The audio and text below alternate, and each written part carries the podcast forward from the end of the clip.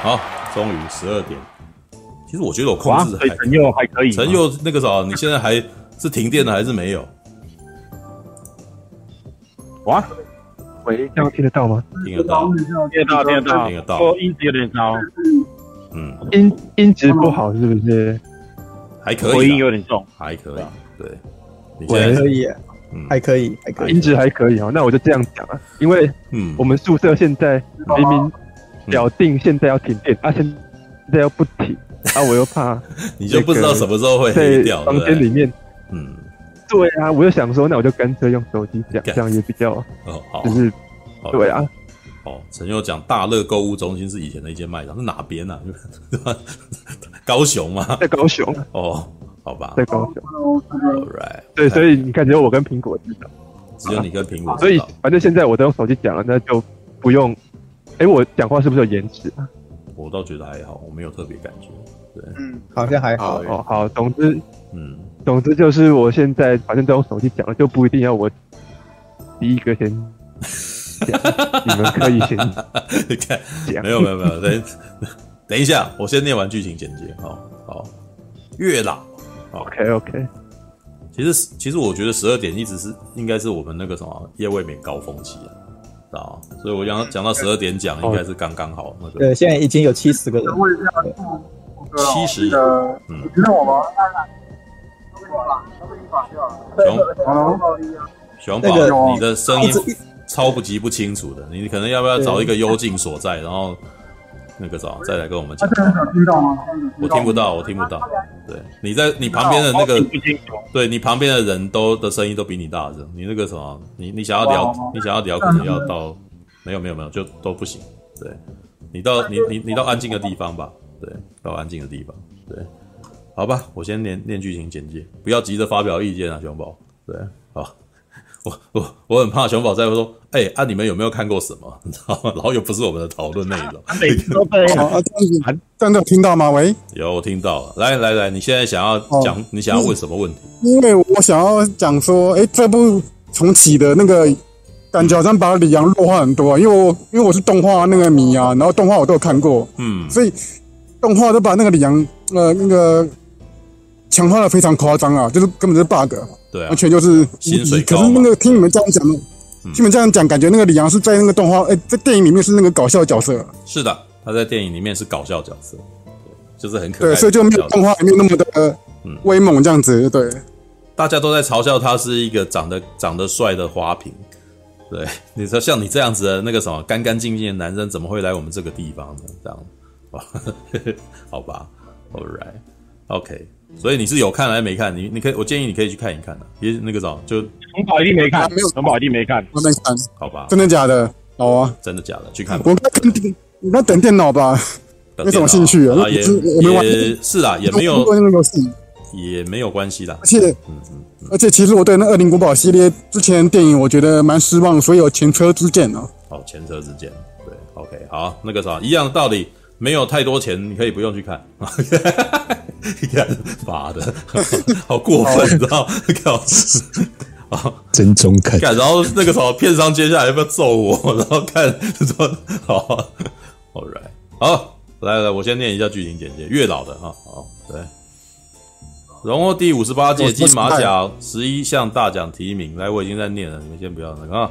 来，惨遭雷击而死的阿伦柯震东是来到阴间，生前所有的记忆归零，他必须做出选择：投胎转世却可能变成瓜牛，或者是担任神职。哎，可是神职哦，好，月老是神职哦。累积阴德再修，转世为人的正果呢？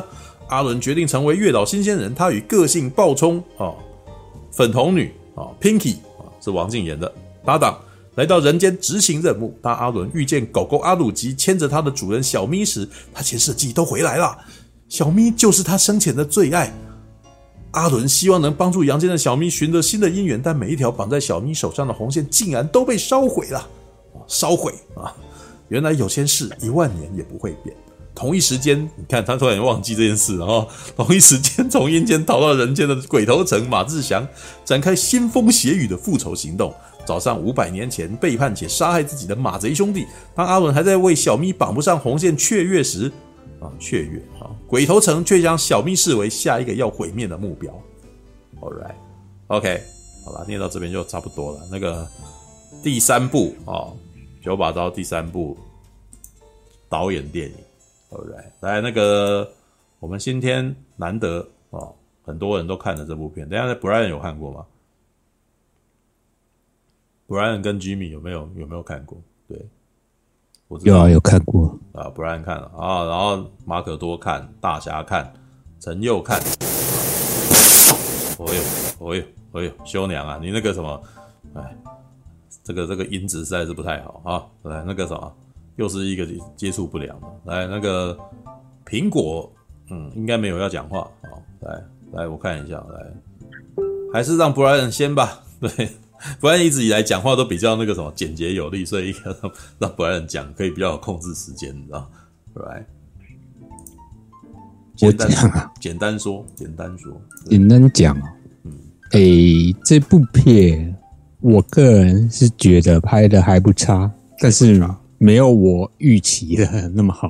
哦，你预期它像什么样子？没有，诶，他这部片，嗯，如如果以他，因为我没看过小说啊，嗯，但是还。如果以他这部片的定位的话，他应该是比较偏纯爱喜剧的那种感觉嘛，对不对？对，是。对他的定位，可是他有就是诶，他有改过他的小说的内容，他就是增加那段那个谁鬼头城的那段嘛，嗯，嗯，然后就变成他那段比较偏恐怖，然后变成两个主轴。搭在一起的时候，嗯，会让我觉得不是很搭的的部分，嗯，对，啊，基本上我是比较，我觉得我觉得比较好看的，就是那个以那个爱情那部分，就是柯震东、宋芸华跟王静他们的为主线那部分，我比较喜欢。可是那个鬼。鬼头城那部分的话，我不晓得是不是他剪辑的方式的关系，嗯，就是他常常讲一段话会跳来跳去，然后我看的时候比较会比较吃力，然后我觉得比较精彩的部分会是在那个王静跟柯震东的嗯那条主线上面，嗯嗯嗯，可是我发现好像我原本预期，因为我。我很喜欢王静，可是，我觉得王静好像在里面的戏份好像没有我预期的多。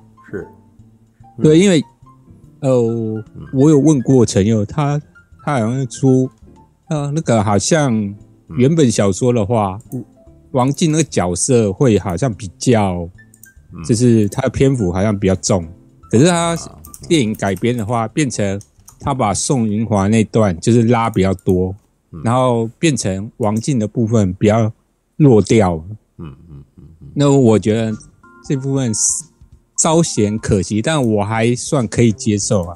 嗯嗯嗯。对，然后我先讲为什么我觉得他比较不如我预期的部分，就是呃，就是主要是鬼头城那部分，尤其他结尾，嗯，结尾的部分，他。最后要处理那个收尾的部分，让我觉得不是能够接受。对，他最后不是呃、欸，就是他要去呃那个鬼头城要去抓那个小明的角色，然后后来有两个牛头马面啊出来阻止他，然后打到一半，那那两个人快挂的时候，就只好柯震东跑去帮忙嘛。然后他最后。解决问题的方式竟然是不断的那边磕头，然后那段我觉得很夸张，因为好像那段拖很久啊。有人数过，他用了讲了几段，嗯，讲过就是一直重复那个什么，诶，嗯，那段台词叫什么？我有点忘记，我有点忘记了，对，就是那个什么七年。有什么？谢谢你，我这这七天我很开心，谢谢你。对对对，这七天我很开心。可是他一直重复，然后他又用中间有用好几次那种环绕旋转镜头，有吗？嗯嗯嗯。那本来就是我觉得他那段一方面是他那个说服他的方式让我不太能够说服我。嗯，对，因为我觉得你只有。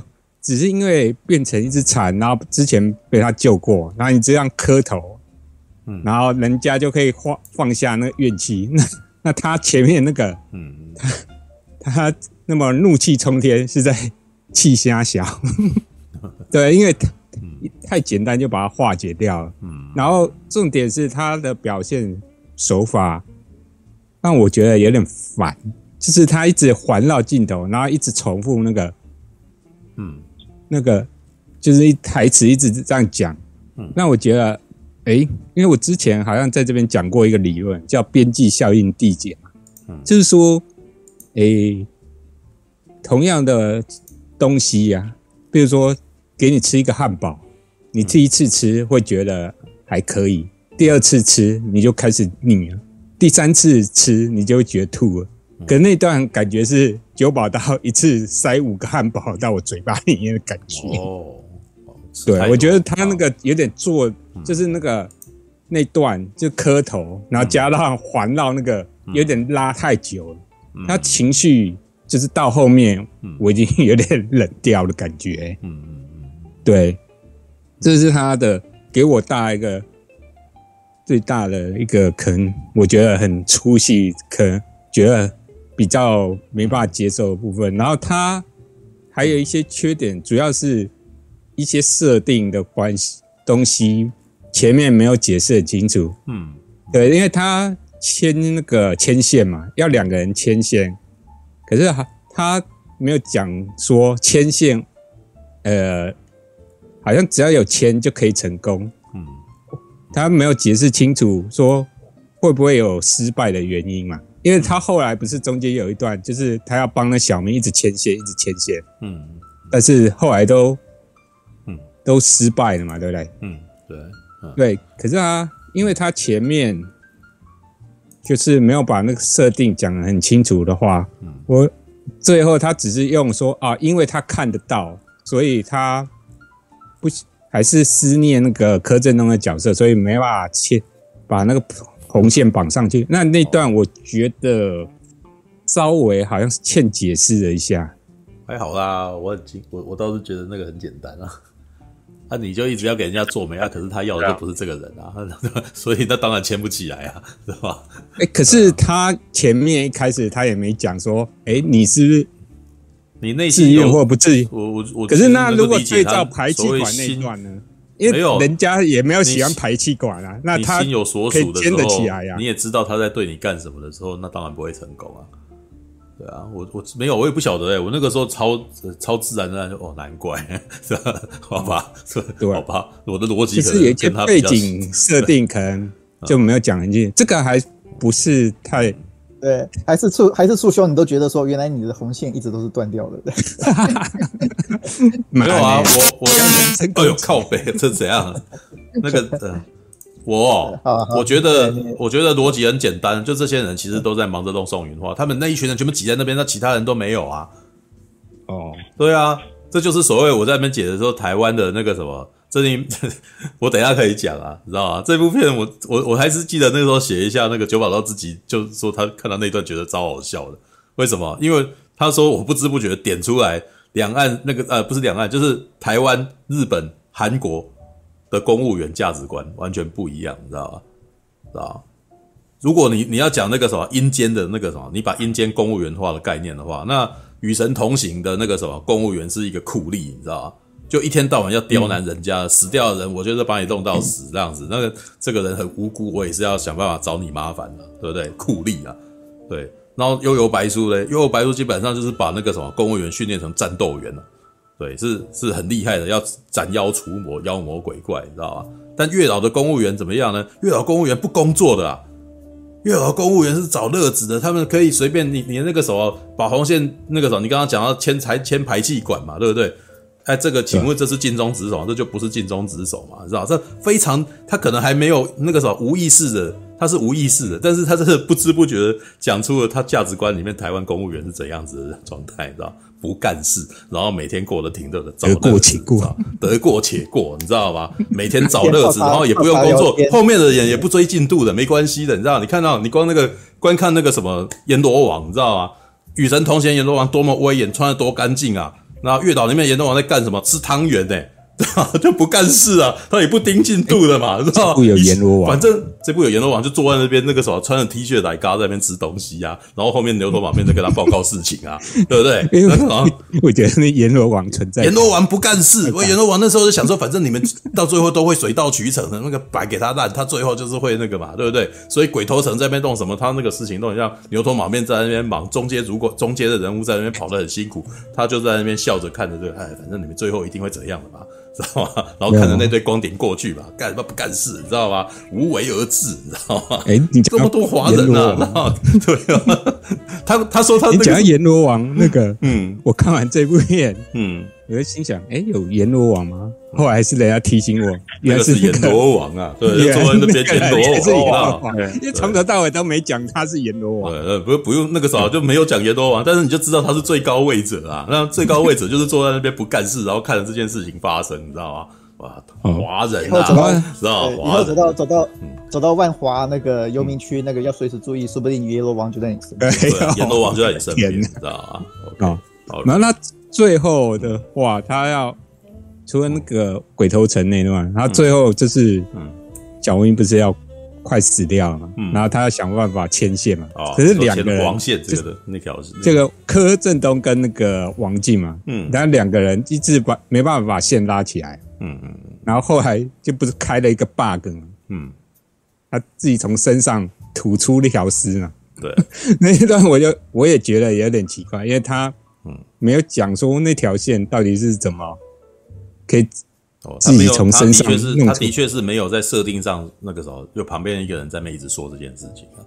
对，我觉得他比较大的问题就是说，自然而然就会这样。这部片其实有一些背景设定，前面应该要讲清楚，可他其实好像好像觉得你应该都知道，所以他都没有解释清楚，他都是用后后补的方式嘛。嗯，对对，那那段。自己就告诉你说他牺牲了生命，就觉得然后可以给他那个啊，对啊，有啊，那个时候有点有人在座谈里面有问他这个问题啊，对，然后他有解释了一下，但是的对的确也是，如果你要在电影里面解释，那其实这是这部片有缺失啊，对对啊，他这这这算是一个比较大的缺失啊，然后好像就是就是就只是是呃为了达成目的的一种手法，这您。之前不是常常评论电影有一个名词叫什么“天外救星”，类似这种概念。嗯嗯嗯，对，然后就是硬这个时候要发生这个，就是按照逻辑，按照电影的那个什么步调走向，这个时候要发生奇迹，然后就发生奇迹了。有啊，大陆有大陆有个讲法叫“机械降神”，机械降就是机械式的把神降下来了。我觉得到什么时候神降下来那样子。这个以前那个机械降神。这个以前陈国富不是有拍双头嘛？最后也是在被被大家笑，也是在笑这个，你知道吗？就是那个什么真爱不死，你知道吗？为什么？因为他解释的很烂，你知道吗？对，那还是还不如不要解释，你知道吗？对对对啊！柯震东自己吐把丝拉出来，我觉得哇啊！你是 Spiderman 蜘蛛，其实这个好像有一个说法，但是那个啥比较好的做法是前面有。有讲一个故事什么的，可能会比较让你已经有有一个印象。前面比较没有什么铺垫，我觉得这是这部电影嗯稍微比较大的一个缺失。然后他最后处理的方式，我觉得嗯也是有点怪怪。他好像最后是说那那那一对好像其实前几辈子就是一对，对不对？嗯嗯嗯。但是我会觉得说那个的话，你前面都没有铺垫。然后突然就塞这样，啊，不是说不行，但是你会觉得啊，好像什么都是你后面袁奇说的感觉，嗯嗯嗯，对啊，这是他这部片可能比较大的缺点，就是有些东西设定可能要先讲清楚，但是后面都用后补，然后自己自圆其说，是我觉得叙事结构上比较，嗯，我觉得可能跟他前面几部作品。来讲会比较差点，嗯，对。然后，可是我是觉得我还蛮喜欢，我喜欢的点的话，现在讲我喜欢点，就是像王静 他演的角色实在太可爱，太讨人喜欢了。嗯嗯。事实上，这部片子我觉得他最大的成功是在演员的嗯表现上面是成功。但是就是叙事上面、结构上面稍微有点乱，不然我会给这部电影比较高评价。然后我觉得，他主角三个人，都有把他们擅长的那个表现出来。像王静，他演一个很恰又很中二角色，可是就是又很讨人喜欢。嗯他这种角色其实。诶、欸，也不是说很好演，因为演过头的话，就会觉得，嗯嗯，就是个，嗯嗯，怎么讲？你你只是在演一个屁孩。可是他这里面他演的算，我觉得他哪里还可以，就是是讨人喜欢，会觉得他很可爱。然后他也有把他那个内心其实有受过委屈的那一面展现出来，嗯。一开始你会觉得，哎，这女生怎么那么恰北北？可是当你知道她的恰的原因，之后了解她内心世世界的时候，是带会带着那种怜惜的感觉，嗯，去喜欢这个角色的。我觉得他这个演的有把那个呃吸引我的地方演出来。然后像柯震东的话，这个就是他最擅长的那种热血笨蛋的角色嘛，嗯嗯。而且我觉得柯震东，我觉得他最厉害的是哭戏的部分。我很少看到男演员哭戏，嗯，哭到让我觉得，哎、欸，这个人真的是很真诚，很很感动。嗯，因为通常有些人演哭戏演太过的话，讲白一点就是会有那种打狗血的廉价感。嗯，可是他，我觉得他演的还算可以。嗯嗯嗯嗯。然后宋云华他。也把那个痴情的女生的角色还算扮演不错，嗯嗯，对。那我觉得我比较喜欢就是这部的话，主要是演员的角色都做的不错，然后还有那只可爱的狗狗，嗯，是对啊，我觉得那个狗狗是帮这部电影加分，嗯，的一个很主要关键。我觉得促雄会喜欢这部电影。那只狗狗应该也是加很大的分啊，对不对？我会喜欢这部片就只有两个原因而已，一个是王晶，一个是狗。对，对啊，所以我就觉得这两个应该是我跟你有比较有共识的地方，对。虽然我啊，其实我在讲的东西，我要讲的东西几乎在那个影评里面几乎都说完了啦。就是我一直都认为说，你虽然那个啥，其实像前几个礼拜啊，那个啥，可能那个。可能可能陈佑他可能会讨论一部片的结构的，像你刚刚也会提到一些东西，对对，然后你们所讲的问题我都有看到，我也都承认。但是呢，有的时候一部片那个什么强大的点是，如果你让人在情感上面动了情，很多东西这些东西前面的那些缺点全部都被盖掉，知道？像那个我我之前不是有常常在提那个《银翼杀手》那个什么，以剧情本质来讲，它其实有的时候有点失衡，你知道？但它最后的气场太强了，强到那个什么，很多时候那个什么。剧本本身好像的那个什么一些缺失全部都不见了，你知道吗？对，就是人其实还蛮情感动物的，至少我身为观众我还蛮情感动物的。对，那在这个地方上有几个地方，它可能的那个分数是超超出来，然后大大跑出来那个什么翻过翻过应有值的时候，他可能那个啥，你到最后你可能就只会在意这件事情。那像阿鲁的部分啊，跟那个什么。宋云画那个部分很明显的，你知道吗？九把刀本来就是一个会一直不断讲自己故事的人，他的东西一直你看的就知道说，他人生一定有做过这个什么，一定有有有有这样子的经验，所以他在重复这个经验，把这个经验放进去里面，这样子。宋芸樺那一段很明显就是那些年我们一起追的女孩的东西的那种的的复刻，你知道吗？他再来一次了，他只是在跟你讲说，如果那个什么。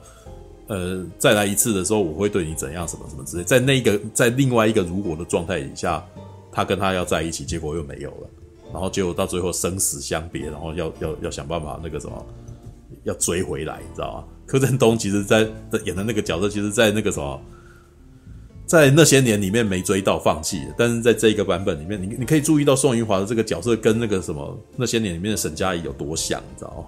好像哦，你知道，乖乖女生，然后那个成绩好啊，然后一旁边的男生一直闹她，这不就是那个那些年的那个风格吗？那些年的人设很接近，你知道。然后阿鲁嘞，他演的他他又再一次偷渡那个他他家的狗就叫阿鲁啊，你知道吗？对，这个还有比这更明显的吧？他家的狗，而且前一阵子过世了，你知道吗？他等于是把这个东西的心声把它写进去，而且在希望说，我是不是可能还有机会再看到他？所以在写阴间的故事的时候，这一只狗还可以看得到他。哇靠，这个真的是太揪心，你知道？有一部日本电影也在做，也有做类似的事，叫《鬼压床了没》。《鬼压床啊没》里面，如果你没有注意到的话，一开始那个女生她是一个那个律师嘛，所以她要去证明那个什么凶杀案，结果目击者是一位是一个武士，你知道？所以所以他就把那个武士找来，那个武士的冤魂找来，然后要作证。然后可是故事到最后急转直下，挖到后来越来越混乱。但是到最后呢，对方有一个那个什么辩那个什么控方的那个律师，你知道？就在那边，那个一直不断的要指控说对方你你看不到，你是看那个什么根本就没有鬼这个东西。然后到最后里面有一场戏是怎么怎么用的？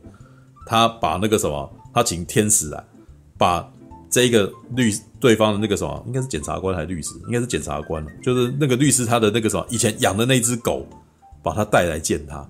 哇，那一段那个什么短短的几分钟的戏啊，其实短短诶、没有到几分钟，一一两分钟的戏。然后他他抱着那只狗，然后那个什么那只狗在舔他，然后他那个什么在在那边哭泣，然后说我好想要你啊！我那看那一段是喜剧片，那部片是大喜剧闹剧。可是到那一幕的时候，我竟然好感动啊！因为那演得很演得很深情，你知道？结果有一眼突然间空了，这只狗那个什么时间到了，得带回去了。这样，阿鲁在那个什么。这个这这只狗的那个什么的的铺陈，其实，在月老里面大概跟鬼压床的没很像，有点有点异曲同工之妙了。对，那个其实也是一个让对方那个敌人瓦解他的内心，他的那个什么冰冰冷的内心，然后一直不断的想要赢这个 case，但是呢，他用一只狗，他过去过世的狗来让他知道说，其实那个什么人跟鬼之间的那个什么。连结还在，知道吗？然后，而且到后面就变得很有趣。人跟鬼之间的连结如果还在的话，那那个什么，你甚至不用去找那个什么这个武士来募集，你直接把那个被杀掉的那个人直接找来作证就好，你知道吗？所以那个到后面超好笑的。OK，好，那个时候，哎，不然还还要补充吗？对啊，因为我觉得九把刀，嗯嗯，就是很擅长讲这种遗憾跟错过的那种，嗯嗯嗯嗯，哎，那种心境。嗯，是他比较擅长表达的那种东西啊。他在这部片确实有把他的，他擅长的部分发挥到。所以他虽然在叙事结构上可能会有一些明显的缺失，因为我觉得如果以叙事结构完整性的话，我觉得打喷嚏跟那个之前那部那种，诶，那个有鬼的那个啊。那怪怪怪怪怪物来讲的话，嗯，这部没有做的前两部来的故事来的严谨，嗯嗯嗯，没错，对，前面两部它的完整度跟严谨性是比较好，但是我觉得他在这部这部的话做的比较好的就是他的情感面，嗯，是做的比较好。然后我另外提一个，嗯嗯，可呃，这个也不算是小 bug，是人家提醒我我才注意到。啊。阿鲁不是突然出现，去在那边就是救了他们两个人嘛，嗯嗯，然后把他拉上来，嗯，那那段我开始看了是有点感动到，可是后来有人提醒我，嗯，奇怪，他他怎么可以那么快就找到他们？哎，他不需要先通关一下吗？不用。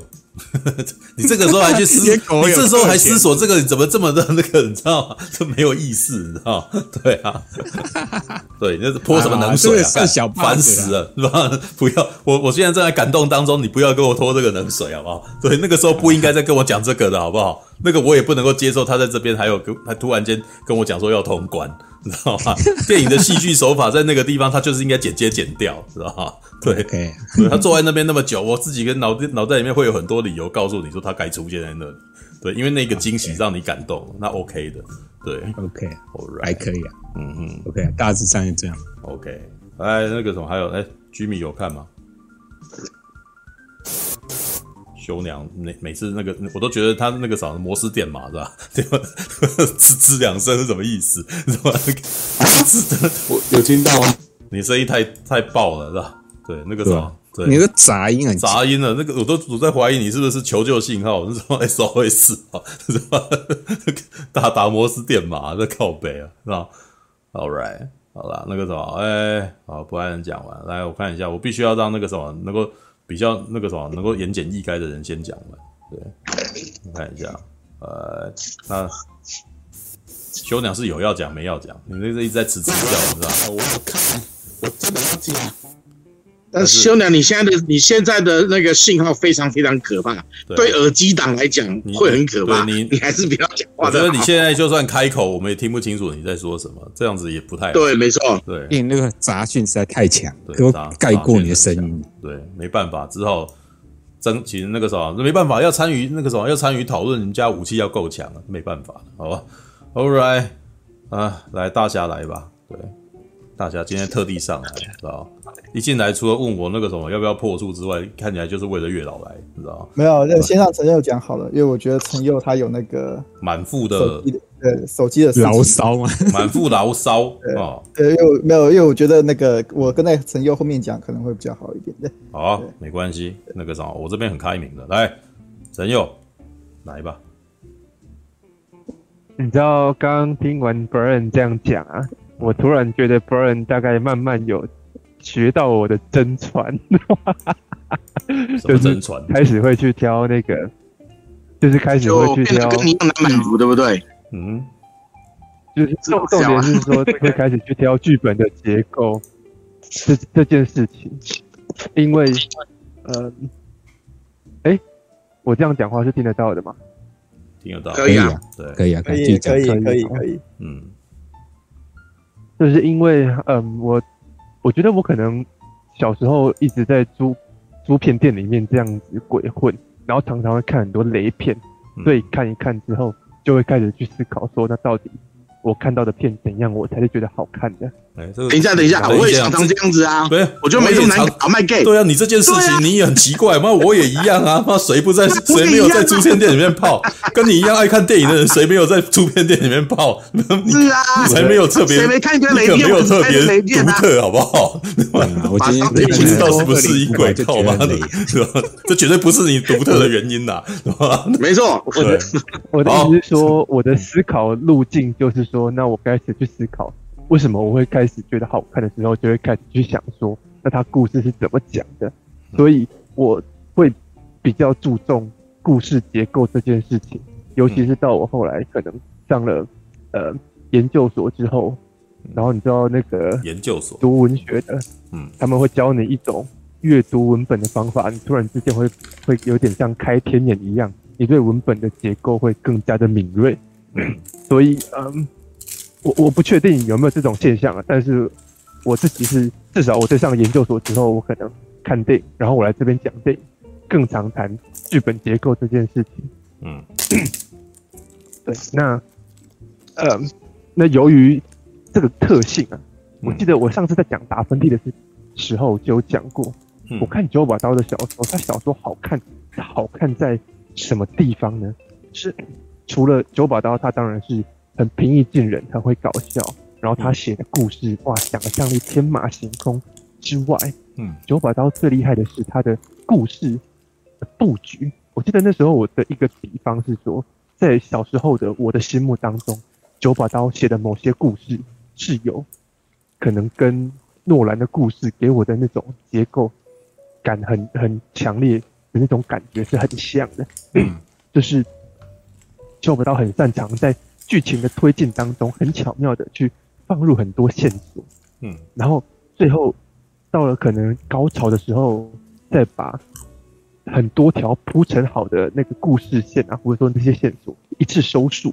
那其实你在阅读或是你在看电影的过程当中，因为前面你在接收这些故事、这些所谓的线索的时候，你就已经去投入情感了。例如说，这些人他们可能的日常生活互动。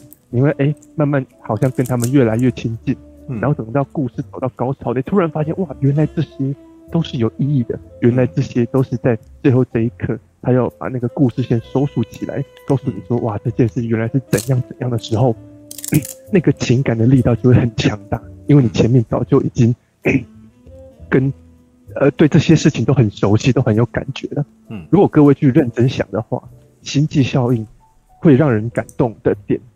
就是在这个地方，有没有？他前面让你看说，哎、欸，他们好像遇到很多，呃，很神奇的现象，就最后才发现，哦，原来这些现象都是因为有某个原因，这个原因背后是有很，呃，很动人的一个，呃，因素在后面去推推展这件事情，然后突然故事全部都串起来的时候，你突然觉得哇，这个故事好厉害。九把刀的故事很多时候也都有这样子的一种呃结构。好，那例如说，嗯，刚刚 Brian 有提到的打喷嚏就是这样，也是一样，前面让你看很多呃柯震东啊，然后他打拳击，然后他跟林依晨嗯。的互动之类的，好，然后最后你才发现说，哇，原来前面演的这些都是在最后这一刻的那个情感要爆发出来，他告诉你说，原来前面这些是啊都是有意义的，啊，你突然会觉得哇，前面累积这么多情绪到这边，就是会让你爆哭。啊，对，我看打喷嚏，我看了两次都都眼泪都狂流这样。嗯，啊，那这次月老他老实说，他也试图用类似的手法要去感染观众的情绪。刚刚不是有讲说那个故事，呃，是哎柯震东好像要去帮自己还活着的女朋友去牵线吗？嗯，觉得说我虽然都过世了，可是我希望我还在人间的这个女朋友啊，未婚妻啊。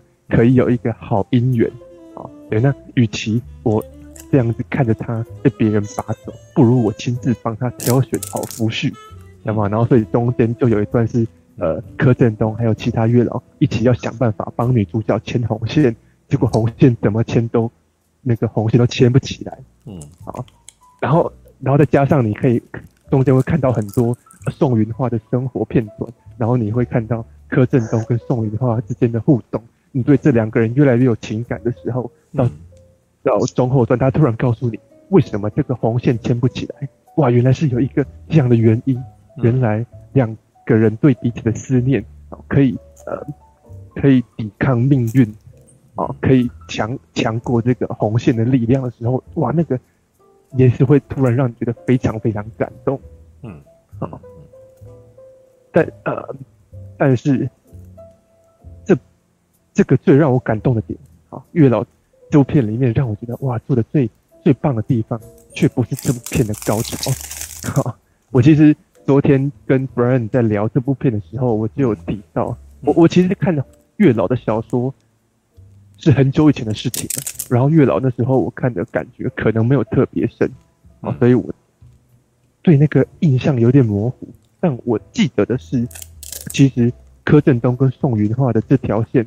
就是小说的主线的，然后呢，在小说里面是刚刚有提到嘛，其实是没有反派那条那条线的，嗯，好，那所以在电影里面他多加进来一个，哎，好像有一个反派，然后反派要去解决的时候，那后面就势必还会有另外一个正邪大战的高潮，嗯，那那我先讲啊，从意义层面来讲，其实他加入这条反派的主线是非常非常厉害的。对，因为呃，你看这个故事是在讲说柯震东他是一个已经离开人世的人，嗯，然后可是他放不下他对他呃未婚妻的思念，他柯震东放不下对宋云花的思念，所以他一直呃回到人世间，然后一直在宋云花身边游荡，然后觉得说我还可以再为他做更多事情，我还可以再跟他多相守一些日子，那其实是一种呃对。不管是活人对死人，还是死人对活人也好，都是一种爱的执着。就是其实应该是已经要离开的人，但是我因为某份执着，我还不愿意把它放下。嗯、那你看反派那条线是什么呢？反派那条线是呃，这个反派鬼头城，他心里一直挂记着很多年前啊，可能好几百年前，他的兄弟们背叛了他，所以他有朝一日要爬出地狱来复仇。嗯，然后呢，对他呢。离开地狱之后，就是开始找，呃，他已经明明其实已经转世好几次的这些兄弟们，然后都已经不记得这件事情了，可是他要把这些人一个一个找回来，把他们杀掉。其实那是一个对恨的执着，所以这两条线就形成了一个很强烈的对比，一个是对爱的执着，让柯震东流连忘返在人间。然后另外一个鬼头城反派这边是对恨的执着，让他在人间造成了混乱。嗯，所以到故事最后，其实要解决的事情是：好，我们要如何去放下这份执着？我们要如何去呃让已经离开的人、已经过去的事就让它过去？我们要怎么继续往下走下去呢？所以呃，我们不只是要解决反派，让他把恨放下，其实柯震东在最后也是必须要把这份爱放下，然后宋芸樺要把对柯震东的思念放下，然后这件事才能圆满有一个结束。嗯，对，尤其是从意义层面来考量的话，他多了这条反派的线，然后呢，有一个对比之后，这整个故事的，整部电影的主题就变得非常非常清晰。啊，你如果去听九把刀在讲说，为什么他拍完这部片之后，他好像对于死亡这件事情比较看得开的，就是这一点。他整部片都在用这两条主线去讲说，人应该要呃放下，我们过去不应该是牵绊住我们呃的的一个束缚，过去应该是呃可以照耀我们，让我们继续往前行的一个动力。嗯，啊，其实这点他讲的。他要铺陈这件事情，其实是非常厉害的。以一个呃娱乐电影来讲，啊，它的结构跟它的呃深度，在这边它也是有做出来的。嗯，可是，可是，可是，可是，他每次都先说好了，我就知道他接下来要讲不好的啊。来，可是后面才是重点的。巴特，对，因为你这结语是什么？这部片就是负评或者是好评。对，嗯，这部电影我看的，我看的。情绪高低起伏是这样，刚开始他要铺说，柯震东他到死后世界，然后呢要怎么当上月老，然后他用很多喜剧的处理方式去处理，然后我其实觉得，呃，这等一下会讲到，但是我这边先说，我觉得他的一些喜剧处理方式没有这么的，呃，逗笑我，所以我前面看的有那么一点点尴尬，啊，前面的好感度没那么高，到了中中间到中后段的时候，开始讲我刚刚讲的那一段。就是哎、欸，那个柯震东要去帮宋芸樺牵线，然后呢，反派爬出地狱来复仇，然后这两条线彼此辉映啊。到了中间，我觉得哇，干他妈这部片超厉害的，嗯，然后一直演演演演到结局的时候，我的好感就一落千丈，嗯，好，因为其实刚刚 Brian 有有大概讲到，就是呃到最后。这件事的解决方式，居然是突然告诉你一个天外飞来一笔的新的设定，突然告诉你说啊，原来啊这个反派跟柯震东啊前世是有一些姻缘的，嗯，然后才会有刚刚提到的柯震东啊，他呢在那边跪着跟反派讲说啊，谢谢你那几天我很快乐，嗯，其实那边我大概知道他的用意是什么，他的用意是说透过那只蝉就是前。在前几辈子，柯震东曾经是一只蝉，被鬼头拯救，被反派救。嗯，嗯，然后透过这个回忆，那个让那个反派想起来说啊，曾经在那段日子里面，就是他救了那只蝉的那几天，他是很开心的，跟他的好兄好兄弟在一起。然后呢，呃，大家都还还没有散伙。然后呢，那几天日子过得很逍遥。然后突然让反派想起，呃。人间的美好，想起了生活的美好，就是，所以就是我我刚讲的嘛，他突然想起了啊，原来曾经我的生命中有这么一段开心的日子，然后他就放下了对恨的执着，嗯，好，然后就可以，呃，就就放下了嘛。对，可是重点是这个蝉的报恩这件事情是一个天外飞来一笔的设定，所以呢，就完全破坏了前面他两条主线相互回应的这个很。很严谨的结构，然后你原本要谈说，OK，我们要放下爱的执着，放下恨的执着，对不对？然后，但是你突然用一个蝉的，呃，蝉的报恩这件事情，哎，那你前面的事情有讲跟没讲都一样啊，因为这个蝉的报恩就跟你前面想要铺陈的这些情感跟主题就完全是没有关系的啊，所以，呃。原本我觉得说，哇，这部片继续演下去会很厉害，然后你突然自打嘴巴说没有，前面讲的都是剥削，我这边就是硬要给给你加这个设定，然后这件事就这样解决了，我就觉得说啊，很很可惜耶，原本前面故事讲的这么好，所以所以刚刚呃，嗯嗯嗯，树哥讲说，哎，有的时候你对于情感面的营造可以胜过对于故事结构的要求，可是至少对我来说，首先我看九把刀的电影。它的让我有情感冲击，一直都是在于它的结构很严谨，所以呢，我顺着它的结构，我可以慢慢的呃被它的情绪给堆叠起来之后，最后呢来一个高潮，好，对，那在月老的例子里面，就是这个结构破坏了，所以那个情感堆叠到那边也就断了。我突然对这件事情就没感觉，嗯、我对于我对于禅的报恩没感觉啊，因为前面都、哦、前面都没有讲到啊，你怎么觉得我会对禅的报恩哦。很感动呢？诶、欸，我我对这件事情还有别的联想，对，我的联想是来自于阿鲁这件事情，因为对，你现在现没有，我那个时候的联想是说，好，那因为他这边终于牵扯到转世这件东西了嘛，对，你的前世是什么？你不一定是人，对不对？所以，所以人跟动物的感情，其实跟人跟人的感情其实是很类似的，事实上是一样的东西啊。所以我在那一瞬间才突然间想到这件事情，说哇，那所以阿鲁是不是他可能也是会是个人？对，就是他，就是我们灵魂的东西是一模一样的。我我他其实到那一段的时候，我才会开始觉得说哇，看他他有点超脱这个东西，因为哦呃该怎么说呢？我以前其实有一段时间很讨厌那个很喜有一些人会在那边讲转世这个东西，你知道吗？我那个时候超反感的。为什么你知道吗？因为以前的那个，你知道，诶，这应该不是基督教那边体系的，应该多半都是佛教佛教那边体系的啦。佛教那边体系不是很讲究放生，有没有？或者是说你现在要积阴德啊，没有？然后你现在接下来才会转世为人这样子。然后可是我那个时候的感受是，我其实反感这件事是，所以你在歧视动物嘛？你在内心深处你是看不起动物的嘛？所以你才会觉得你接下来转世，然后会变成动物很不好嘛？对不对？那也就是说，你在私底下，这基本上这个这个宗教基本上是人类本位主义啊。那可是我在那一瞬间，他在描述这件事情的时候，我发现灵魂就是灵，就是在至少在这部片里面，灵魂就是灵魂。然后你们两个人互相关心、互相关爱、互相有感情，这件事情其实不会因为你的形体是什么东西，然后而改变这件事情。所以我在那一瞬间突然间有一点感动，你知道吗？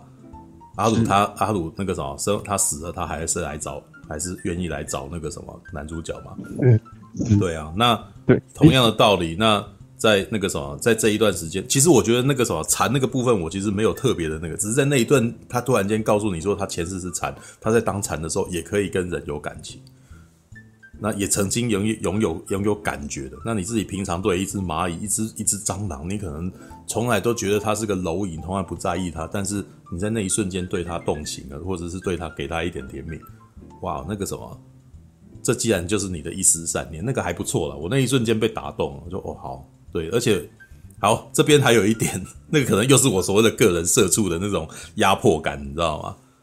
在当社畜的时候，常常有一种很痛苦的感觉，是我辛苦了那么久，我为你做了那么多，我都是为你着想，可是你妈一声感谢都没有，你知道吗？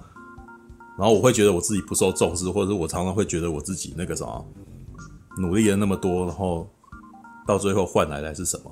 可能那个什么，你可能要的其实是个名字在上面，但是名字在上面的理由是什么？其实这代表说我有一个成就，你其实还有想到我啊，知道吧？所以那一幕鬼头城在最后看到这个人讲这个东西的时候，我想到的是我自己，知道吗？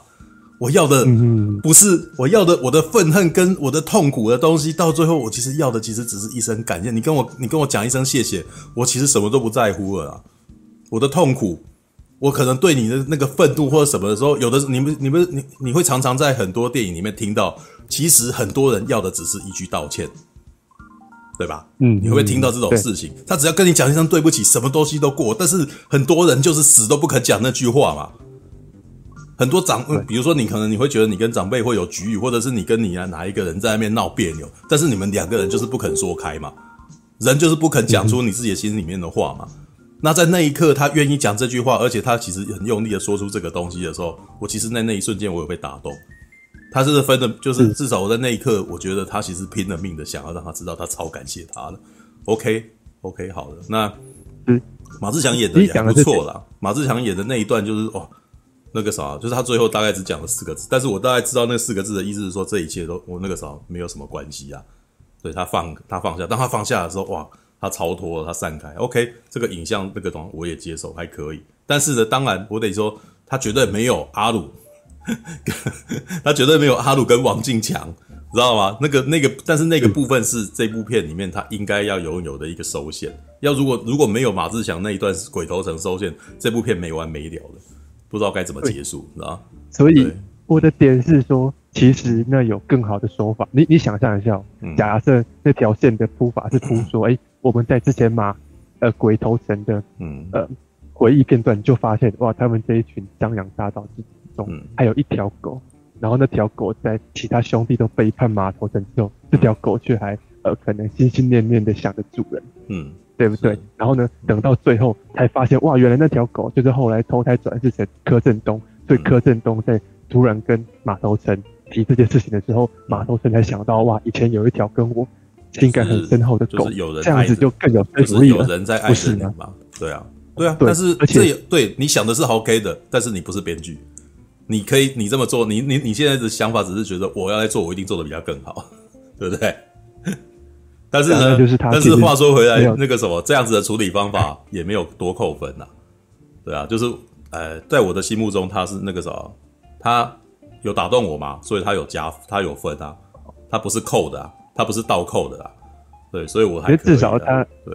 他在我跟 Brian 心中是有扣分的，因为，嗯，呃，他就有一点类似说，嗯，我突然在讲别的事情，你你看哦，前前面都在讲，嗯嗯，爱跟恨的执着要放下，然后那边突然在讲说，哎，人要有一丝善念，而且这重点是这件事还是前面完全没铺陈的，这首先破坏了，呃，破坏了这个，我觉得啦，破坏了有点编剧的结构，再来是这也不是我所期待看到的。九把刀很厉害的那种布局方式，然后理论上来说，嗯，它所以的结构，我期待的是啊，呃，所以你认为结构比情感重要？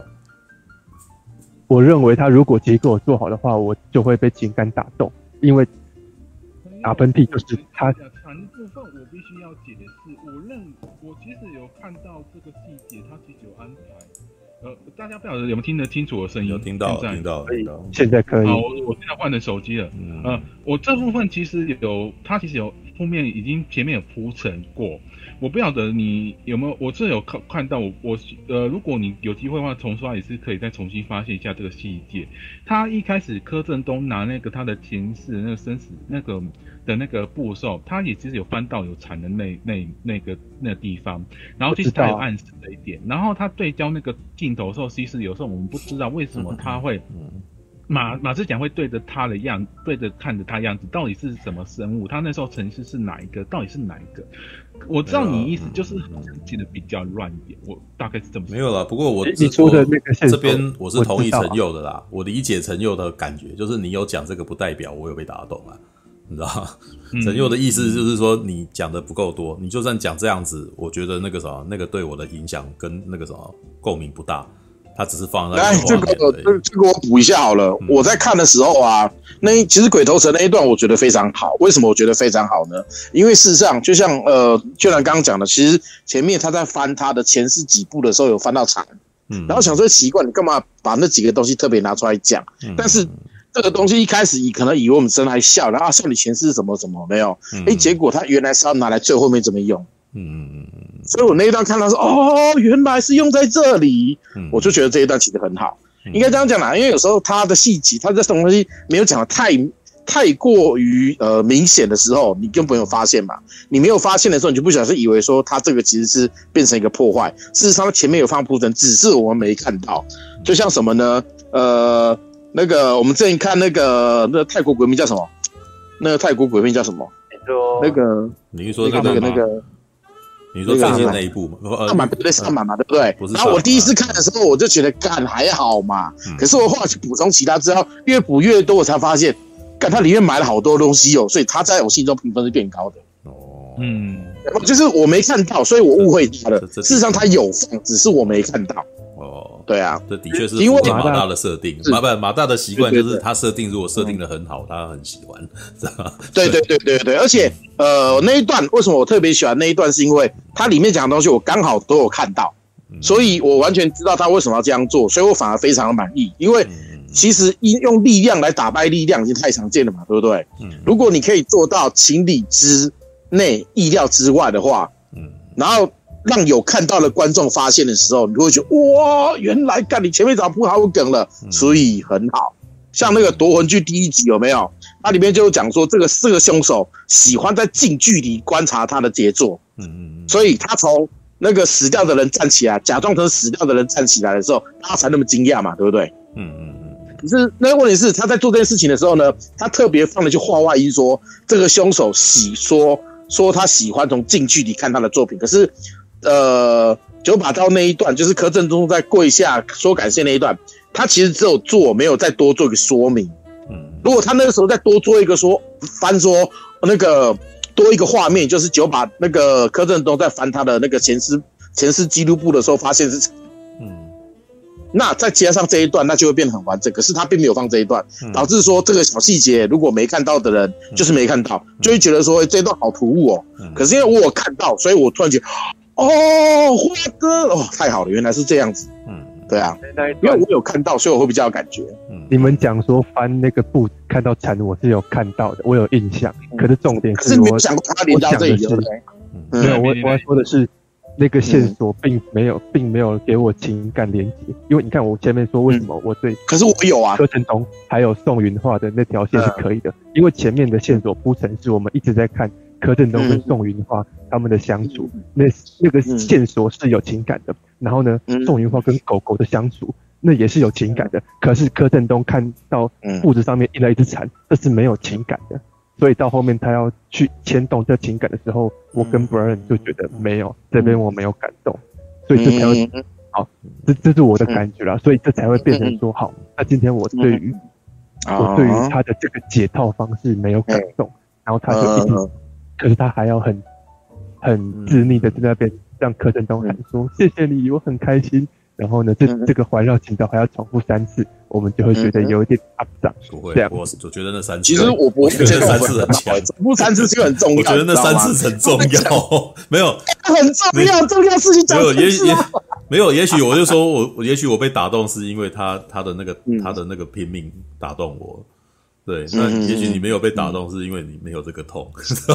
看，呃，应该不讲啦，就是呃，就像我们主要是我们看电影的习惯不一不一样嘛。我跟巴米树他那都是那种，我们情感上被打动的时候，一些逻辑的小漏洞，我们可以不去管它。嗯，可是陈佑是那种逻辑上一有怪怪的时候，他的情感就不容易被打动。我呃，因为主要是我们看东西的习惯不一样啦。我得说是这样。我我我其实那个啥不会说陈佑他这样子是不对的，但是呢，嗯嗯。哎，我得告诉你，我在霹雳的时候，我我在做的是，我在审审剧本的时候，在看剧本的时候，就是在做陈佑在做的事情。而且我是在审，我我是在我是在看黄强华写的东西，然后跟他说你这样子不行。所以你讲的东西我都知道，但是呢，这个东西的结构跟他的问题，他不应该在电影播完之后，你已经被感动了以后，你跟我说你他结构不行，所以他扣分。这是不对的，因为结构这个东西就有点像是一个那个什么设计图，你知道，建筑物设计图，你做设计图的出来，你在盖的时候，你全部照着这个东西盖好，可是你为了一些东西把它改变了那个设计，然后那个东西的效果极强，那我不会说它的设计没有按照设计图弄，所以它不可以，因为你按照这个逻辑，你只是一板一眼的工程师逻辑而已。你完全在做这个东西的时候，你把它当成一个那个叫什么匠啊，就是匠人的想法啊。但是它基本上，如果你要把它当成艺术品的话，你必须要能够接受它在中间的时候有一些变化。就是像希区考克也常常在讲说，我是按照分镜表拍的，我按照分镜表拍，全部都照着来，我就全部都不用。可是没有啊，你这样讲，你就是忽略了表演的演技啊。你这样讲也那个啥，也忽略了你在镜头调度的时候抓住那个情感，那个东西有没有出来，或者是那个音乐在铺下去的时候，它效果有没有出来？我觉得那个很重要。我觉得这部音乐超重要了。对，这个这部音乐你说的，嗯，你说的没错啊。但是，嗯，我我我也必须承认，这个一个结构它呢，给不同观众或者说一个剧情，它给不同观众看到的感受是，嗯，绝对是不一样的。对，我同意，所以我同意，所以我的跟不然也是都没错，说实在，是，我觉得你们说的都没错。对，所以我在看，所以我在看电影的时候，我学到的东西是，我要想办法把我的 label 尽量的放到跟一般人一样，但是我觉得我这样讲好像在自打嘴巴，因为我其实常常那个 range 已经，我的 range 甚至已经低过一般人了。你知道我的 range 是低过一般人，所以才会有一些人对于那个《恶灵古堡》可能会有错误期待，然后出来以后说它是烂片。但是我说这部片明明就超有趣的，因为我看出来那个创作者他想要丢给观众的那个东西是什么，然后我看到那个醍醐味了。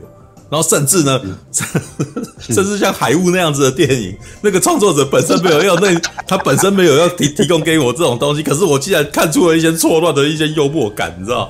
然后我从里面重新给他解读，干，我自己看着超开心的嘛。对啊，所以这该怎么形容呢？在某个程度来讲，我是个喜欢看电影的人，所以我在看电影的时候，我从里面找出了一个乐趣，你知道吗？就是我既然坐在这边，我就是全心全意在享受你的给我的东西。当然啦，跟心情有关系。我今天心情超级恶劣，妈，你看什么我全部都不爽，你知道吗？但是我最我觉得我进到电影里面，电影院里面的时候，有一个最近已经有有一个奇妙的状态。我进电影院好像是我在外面。遇到的不如意跟不愉快，好像都可以暂时的不用不用去理他。那很好啊。那两个小时是属于我的私密空间，我在看这个东西的时候我爽。所以为什么我刚刚在为什么要花那么多功夫讲那个杀无赦那部片子啊？我那两个小时真的很愉快，我那两个小时很沉浸，我那两个小时其实完全进到了那个西部片的世界，然后我很很痴很痴痴的看着克里尼斯威特的表情在表演，我我。我觉得我至少在这一点上，我觉得我看电影有点沉迷了吧。就是我可能在以前16，你是沉迷没错啊。我以前在十六七岁的时候看《杀无赦》没这感觉，我怎么现在看那那个时候坐在那三百寸的电视前面的这个荧幕里面，我既然这么，哎，他演这个东西我被打动了这样子啊？对啊。那那个《圣路之死》呢？《圣路之死》哦，还要再提吗？哦，《圣路之死》，我告诉你，《圣路之死》就是我也入戏了，所以我愤怒。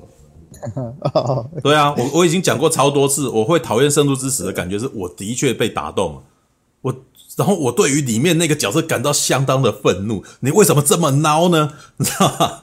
对，然后你们可能会嘲笑我说你太入戏，哎，这不就是他成功他要给我的感觉吗？我在那一瞬间我超气这个人的嘛。那有些人出来以后会突然说这是烂片。那是因为他在里面的情绪是无法解脱嘛，无法释放出来嘛，所以有些人可能会说马丁·史克西斯的那个什么《耶基督罪恶诱惑》是个烂片。为什么他在里面很气耶稣？这可能这些观众在里面很气耶稣这样子的人嘛？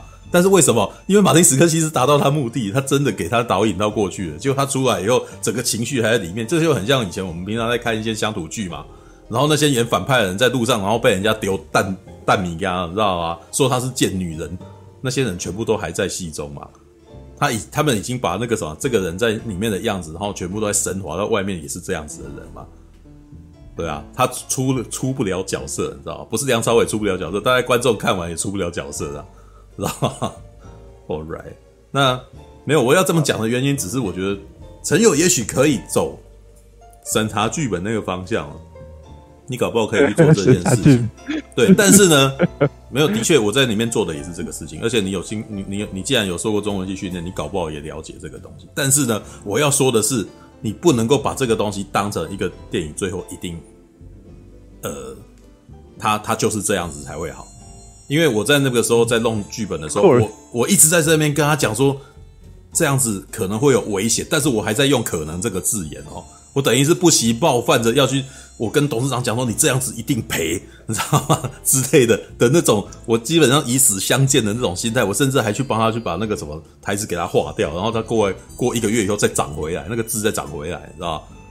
改不掉，你知道吗？他不太愿意听我的，但是我已经以死相见，我基本上已经那个什么燃烧了我自己，然后那个什么斗胆在他面前跟他讲完这件事情，但是呢，他到最后，哎，黄强华的儿子亮勋来改剧本啊。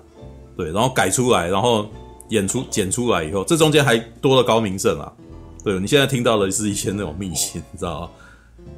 黄亮勋改完剧本，改完剧本以后，但是拍完出来的东西，还再经过那个什么高明胜再重新组了一遍。我告诉你，高明胜所所做的重组，跟黄亮勋所改的那个什么剧本，然后黄强华本来写的东西，这东西等于是连续三层的一个那个再，等于是再编排过程。然后到最后我看到成品的时候，我完全我完全投降，我是错的，知道吧？因为有的时候他那个影像的力量出来的时候，我知道他在那边吊这么久的时候，就跟我在剧本里面写看说，我觉得这边写这个东西的感觉完全不一样，你知道吗？那是不一样的。对，你不能够，你不能够看结构，然后就断定这是整部片整部片的结果。对，如果是这样子的话，那这部片那电影就真的只是工业品而已，它不是这样处理的啦。对，那月老呢？对。看月老，它的结构我也承认它是失衡的。所以你看可以看到我在剧本里面，在那个影评里面写说，王静基本上他的这个角色在的故事线在前面就不见了，就收完了。他在后面只是站在旁边而已，对不对？这所以如果你直接看剧本的话，你会觉得这严重，这是个严重问题，你知道？但是为什么这部片没有给我这种感觉？就因为王静的魅力强大，这个在剧本里面看不出来，你知道？你。对吧？是，你应该，你你不会看到剧本里面写说那个什么，你就是我的啊，然后什么，你就感觉到哦，王静好可爱，Pinky 好可爱，没有，他必须是王静演，然后他那个大眼睛看着那个什么柯震东说，你就是我的啊，然后我那时候就觉得哇靠，他好正，他好可爱哦，有够那个时候我被他击倒了，有没有？这是明星魅力嘛？对啊，那这个东西剧本里面看不出来的。你你脑袋里面可能会有一个超可爱、超正的人在演这个东西，但是要如何真的出来都是那个样子呢？所以不是不是这样子结，嗯，不，我觉结构这个东西它有助于电影它完成的那个什么，有点像像类似分镜表什么，有那个东西你你你会帮助你知道后面会是怎么样，但是它绝对不是最后那个东西，啊？这就是又又回到我以前最喜欢讲的那个啊，太极剑，张无忌练太极剑，知道？学会。意境，然后把它忘记，把把你学的招数忘记，是吧？就那个啥，独孤，我想独孤九剑，练技术就是这样子吧？我们常常在讲这个，以前在玩，我们以前在拍那个什么，拍摄影机的时候，他会告诉你说你，啊，或者是剪接的时候，他会告诉你大接小啊，小接大啊，然后那个什么不要 dissolve 或者卡接啊，什么东西的公式逻辑，你知道吗？等到开，等到你开始在职业的时候做的时候，这些全都忘掉，它要变成你的自然而然的一个动作。你不要再想着说我这边要卡接什么东西什么的，它要变成你内心的一部分。你那个训练的部分要完全忘记。这就是说我，所以我后来每次在看金庸讲那个什么独孤九剑，你知道吗？为什么令狐冲打得赢那些那些那个什么其他门派的人？因为其他门派的人是按照固。他们是是匠人，他们是按照固定逻辑在那边做的。我出一招，你就应该用哪一招来对，这样子我们才可以打得起来。然后结果遇到令狐冲他，随便画一招，然后对方愣住了，看这一招我要如何应对，他不知道如何应对啊？为什么？因为令狐冲的那个剑是剑理，他其实那个时候无招胜有招，但他真的无招吗？他是知道那些东西，他们一定都往哪里跑，所以他直接刺那个他们的缺点啊。然后对方根本就手忙脚乱，因为他们脑袋根本还卡在那个我你出一招，我这边出一招的那种匠人的那种脑袋逻辑里面，根本没有从上面，他们没有从上面那一层去看到他们本身哦，他的那个什么，他本身后面背后的意思是什么呀？对啊，所以这就是我我的意思，就是做那个东西，你学到的这个结构出来以后开始用它，它要变成你很自然而然的一部分，而且你在可以。就是你发现这东西阻碍你创作的时候，你你可以把它放掉了。别的不提啦，那个李白作诗啊，他什么时候按照格律的啊？他常常不按格律来，你知道吗？但是他就是诗仙啊，他可以不按照格律吧？对啊，那你你按照格律，那你就是一般那个做打油诗的人而已啊，就是这么简单。就就其实就我我必须承认说，嗯。哎，啊，我先我先等我我先呼吁一下霸宇猪那一段话。嗯、我刚刚想讲说一段话，那段话我觉得可能会可能会得罪一些人，但是我觉得这样讲，我个人觉得其实蛮合理的。就是像这一些呃逻辑啊、格式啊，是给一些比较没有这方面天赋的人可以把事情执行好的。可是你当你真只有这个天赋、有这个能力、有这个敏感度、有这个你这个第七感觉醒之后，没有剧本给你只是参考用而已。嗯，有没有？我个人是这样子的感觉，就是这些东西有没有到了一种浑然天成的时候，这些剧本逻辑其实不太需要的，因为当你到浑然天成的情况下，你东西也许没有含所谓的你们的真正的逻辑去跑，但是它却可以感动人心。嗯，就像是哦，我们讲《银翼杀手》雨中泪好了，雨中泪也是他临那个临那个随性发挥啊。嗯，当时剧本也没有这一段啊，可是它却成为经典啊。嗯，甚至有很多片、很多电影有没有？它里面其实有很多东西都是。当时的演员的即兴发挥，嗯，哎，结果就变成那部电影的经典，因为它属于神来之笔，嗯，或者是说这是他们发挥演员魅力的那一刻，嗯，当他浑然天成的时候，嗯，剧本就没这么重要了，逻辑就没这么重要，因为他们已经到了另外一种比较高深的境界，那个境界不需要剧本也可以，因为它是拿来感动人心的。很多东西都是这样来的，很多为什么之所以经典，就是因为这个人做完之后，别人会想学，但是永远只记得第一个人，他才能够被称为经典。但这种东西基本上是不可能出在剧本里面的，因为这些东西是浑然天成，可遇不可求。我个人是这样觉得啦，所以这也是为什么我在看电影的时候，其实呃我没有太那么在意，因为我本身就是那种以感觉为主的那一种人。那我常喜欢讲一句废话，就是呃，随随着随着原力的指引嘛，对不对？原力会牵引着我去做接下来我该做的事情，即使我觉得不对，但是我感觉上我就该做。我跟他讲，这算是一种第六感。嗯嗯嗯嗯，有没有？他就想这样做，可是你要跟他讲为什么，他其实说不出来，因为他当时就这么想。可是过了若干年、若干时日之后，他可能到了，比如说三十岁、四十岁、五十岁、六十岁。当了社畜之后，才发现我当时那样做其实是对的，有没有？有没有？就是像跟八美柱刚刚讲的，讲到社畜对不对？他二十岁的时候看杀无赦没感觉，四十岁突然就很有感觉。骗子没有变，变的是人。是啊，有没有？就是我我的感觉，我我开始有一些历练历练，或者是我开始会去观察，我就不再像以前那么的急躁的时候，我突然间好像看有在观，能够去观察这个东西了。不过你你讲的东西，我还有一最近还有一个解读啦。我最近相，我最近是挺相信那个什么第六感这种东西的，嗯，但是呃，直觉，这叫做直觉，你知道吗？但是呢，嗯，所谓的呃，我我我要我要怎么去解释直觉这个东西？你知道吗？好，这么说好，这个我来，你讲，你先讲。我在房间里面，你在房间里面，你有时候会进来以后会感觉到你全身起鸡皮疙瘩，你觉得有一种危机感，但是你不知道那是什么，对不对？对，我给自己的解读是，你的生物本能在告诉你这不对劲，但是你的脑袋没有跟上你的身体在告诉你的警告，没错，就是没错。事实上，很多事情应该是观察得到，但是你的脑袋迟钝，或者是你的脑袋处理不来，但是你的身体就一直在告诉你这里有问题，所以是你的身体的预警系统在。在那个什么，在警告你发生事情了，这边这边危险，这就是所谓的生物本能，就是你所谓的那些一些猫啊、狗，或者是那个它可能在地震来之前就立刻要逃走。你你你觉得猫跟狗的脑袋会比你有逻辑吗？不会嘛，它当下不会处理，但是它的那个什么生物本能察觉到危险，它告诉自己是现在要跑掉嘛。啊，我们是人，我们的那个什么，我们的生物本能其实比那些动物还要弱。但是呢，你的身体仍然跟不上你脑，那不，你的脑袋仍然跟不上你的身体啦。所以这就是所谓的脑袋还没有想到，你身体就已经先动作这个意思啊。然后呢，这要如何牵扯到刚刚那个，你知道吗？我常常遇到很多，就是没有按照脑袋做事，然后就去做事情的人，然后但他们也常成功，对。就这么说好了，孙悟空打架，好，这是孙悟空打架，孙悟空打架，他，请问孙悟空去打架的时候，没有他在漫画吧？我说你们你们看，大家看漫画你就知道嘛，对，然后那或者是樱木花道好了，来，樱木花道在篮球里面去冲的时候，那个时候他是有任何的战术逻辑吗？对，但是他是凭直觉去做的嘛，但是他凭直觉去做，他会知道他这样做自然而然就成功，对不对？但为什么自然而然成功？有的时候他做的事情是合乎。合乎战斗常理的，但是他没去想。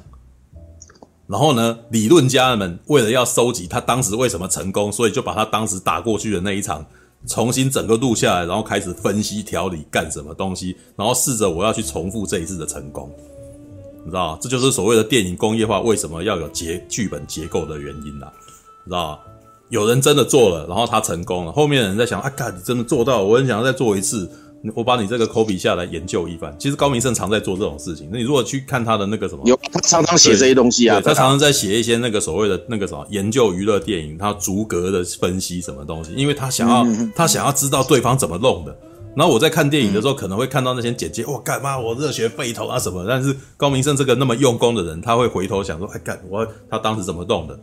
我把它弄下来，然后一格一格的研究，然后我就知道说，哇，他这边他在那边停了多停了几秒，哇，这个，然后他开始想说他为什么多停几秒，他多停几秒是不是那个什么要这样之类的？那这就是所谓的我刚刚讲的那个什么招式，他在研究招式。但是刚开始操处理的时候，就不应该一直想着招式，这又回到我刚刚在那边回圈的东西，无招胜有招的感觉了。对你，你要熟，你要你要练熟，就像我们平常玩快打旋风一样啊。你知道我以前在玩快打旋风的时候，我最喜欢遇到的就是那个老是想办法要敲波动拳给我的嘛，知道吧？你就是敲不太，你就是不太熟，所以你在那边硬敲硬敲，你知道吗？你要自然而然就敲出来，然后它才可以成为你招数的一部分。你在这前面这么大动作，我就知道你要敲，我就知道你破绽就跑出来啊，对不对？我可能一个轻，我 我一个轻拳就可以把你击败，然后你可能还会很不爽，为什么我想要转大招，你用轻拳的击败我很羞辱？没有，因为你动作太大，我都看得出来你要干嘛。你知道啊？然后我我我也知道我自己可能当下敲不出来，对，但我就放弃啊！我为什么要在这个前面两个人在那边跳来跳去，然后东西都用不出来？不要，对方破绽超大，一个轻拳就把他从空中打下来，好不好？不需要会练大招，我就可以把你击败，你知道吗？我以前玩格斗天王或者是快打旋风都是这样打败人家的。我不需要练，我不需要练快招，我也不需要三段，因为我的我的反应力本来就不够，但是我会看破你。所以我其实可以用轻拳就击败你了，对，这一招就是这就是所谓的忘记你的那个招数。你如果一直拘泥要用什么东西出来，就完全不美啊，完全也不用不太好啊。对，但是没有你自己平常在练，或者是你平常自得其乐的时候，你可以练这个东西的。但真的要拿来用的时候，绝对是要用你自己平常最熟的那件东西。对，那。好，我来。然后我补充一下，大米叔刚刚讲的，其实我最近刚好看了一个影片，嗯、他在讲说有一个传奇的赛车手哦，嗯、他在冲进终点之前呢、啊，他突然间停了下来，嗯，就是突然间减速，然后在终点前停下来，让其他人冲过去哦。嗯、但是他为什么停下来呢？因为其实在终点前发生了意外，嗯、所以他在终点前停了下来。可是其他人却没有停下来，冲过终点之后，造成造成了一个很严重的意外。然后后来事后就有人反问说：“哎，你为什么会知道在前面要停下来？你怎么知道？你为什么？你为什么可以预知到前面发生事情呢？你前面应该看不到啊，因为所有人都冲过去，为什么只有你没冲过去？”嗯嗯。然后呢，那个赛车手他就说：“呃，其实是因为他看到了所有的观众都没有看着他，嗯，所有的观众都在看前面的方向。”所以他意识到好像有什么东西不对啊，所以他的反应跟他讲说，他该停下来，他不应该冲过去。但是呢，他必须要怎么样子超怕动作境界，就是他必须。把赛车这件事情，因为大多数的人，呃，怎么讲啊？我这我这样我把庸才论讲出来，庸才有没有在赛车的时候必须全心全意专注在赛车上面？嗯，可是像他这一种，已经已经把赛车当做生活、当做人生、当做喝水的一种状态下，他其实不用这么认真了，他其实就可以花其他时间，就是他不用那么集中精神在赛车上面。那表示什么呢？他可以花点心力在处理其他的事情。嗯，也就是呢，他赛车的时候，因为赛车已经变成了他的肌肉记忆、身体记忆，嗯，所以他不需要说全心全意的情况下，嗯，他就能够去观察赛车当下以外的事情，嗯，所以他才看得到观众在干嘛，嗯，有没有，嗯嗯嗯嗯嗯，那就是说，为什么呃，所谓的天才跟一般人那里不一样，嗯，可是你要达到这种程度，你必须要平常就要非常非常非常非常的努力，嗯，你才能够达到这种境界，嗯。一般人达不到，就是因为他们连简单讲，他们连赛车这件事都还没做好，他们连专业东西都还没做好，那他怎么可能有心力去注意其他事情？这这个有没有这种东西，其实在我们生活上面也是常常会发生。啊、比如说，是是啊是啊，比如说骑摩托车，知道 我一开始练摩托车的时候也是很僵硬啊，对不对？我当时去载女生，人家想说：“ 我靠，你真的是那个时候被你载我会怕，你知道吗？”对啊，但是骑了十年。对不对？是，你就自然而然知道什么时候要刹啊！你们你不会在那边脑袋里面想，我等一下要刹，妈，你等你这样想，你等下就被撞，你知道吗？那就是全都是，那都是自然而然的事情啊！那就是所谓的叫熟能，这叫做熟能生巧，熟能生巧，巧到你一个你不需要再去思考，你也不需要说规划，它就是那个样子。对对对，是啊是啊是啊。All right，好吧，我什么时候回忆一下？嗯，我我对我回应一下，其实前面两位讲，再回到月老这边，首先第一个就是我当然承认这是一个结果论，结果就是打喷嚏让我哭得痛哭流涕，然后怪怪怪怪物让我看得热血沸腾，但是月老让我看得却冷下来了，然后我再回头用我的方式去找结构，然后呢，所以所以我我其实能提供给大家的就是告诉大家说，如果你跟我或者跟 Brian 一样。对同样的段落有同样的感觉，就是说，哎，这边怎么你好像没有被感动到？那我可以告诉各位说，这是有迹可循的。对，那第二点就是你们刚刚讲到的，是一定的，对，因为其实那个，对，对，至少我看那一场那个看完后，一大堆人都在厕所讨论说，那个坏人那条线到底是怎么回事的。对，某些程度上，那个至少相对上，那个是是蛮多人带有是带有疑问的，对，这这这都部分成因，对，好奇妙哦，为什么？嗯，确实，呃，例如说触哥跟马大会会感动，但是这件事就跟刚刚讲的蜈蚣一样，每每个人的感觉都会不一样。对，对这招对于马大，对于触哥、马大，对于某些人来说可能有用，有用。那对于某另外一些人，例如说我，例如说不爱，例如说大家遇到那些观众，对于那些人来说，哎，好像没有用。那这件事情并就很明显，他可能有些地方真的是，哎，让某些人就接受不到。对啊，嗯，好，这是有迹可循的。对，那嗯，再来，接下来就是讲到刚刚各位讲的说，哎，你是要呃练很一一步一脚印的练招式，然后变得很死板，还是你你要可以变得浑然天成，然后呢，非常的呃，就是自然而然的就把呃一个故事、一首诗、一部电影给拍得很厉害，然后呢，中间可以呃不管这个逻辑跟结构的严谨程度，对啊，这件事情，首先我可以跟各位讲。我在看王家卫电影的时候，我就不会去 挑他的结构，对。可是我可以很清楚的跟各位讲，王家卫他天才到你可以不用去挑他的结构，他的故事还是可以感动。可是他并不是没有结构，他是他只是他的他的结构的方式可能更超越一般常人可以理解的逻辑，他的逻辑可能更跳跃。对，好，但总之，月老不是王家卫。哦，九把刀不是王家卫，没错，没错，呃，没错，这就要讲到我看月老发现的第二个，我觉得可能有一些小小问题的部分。讲了那么久，才到第二个，才到第二个，因为中间他们补充太多了。对，第二个，我觉得这样很好，这样很好啊。继续讲，继续讲，来来来来来来。所以，所以我要想办法拉回来嘛，对不对？拉回来，很好，这样很好，第二个，这样很好，嗯，好。第二个问题就是说，如果各位有去看的话，会发现前面其实讲的有一些剪辑啊，有一些凌乱的部分。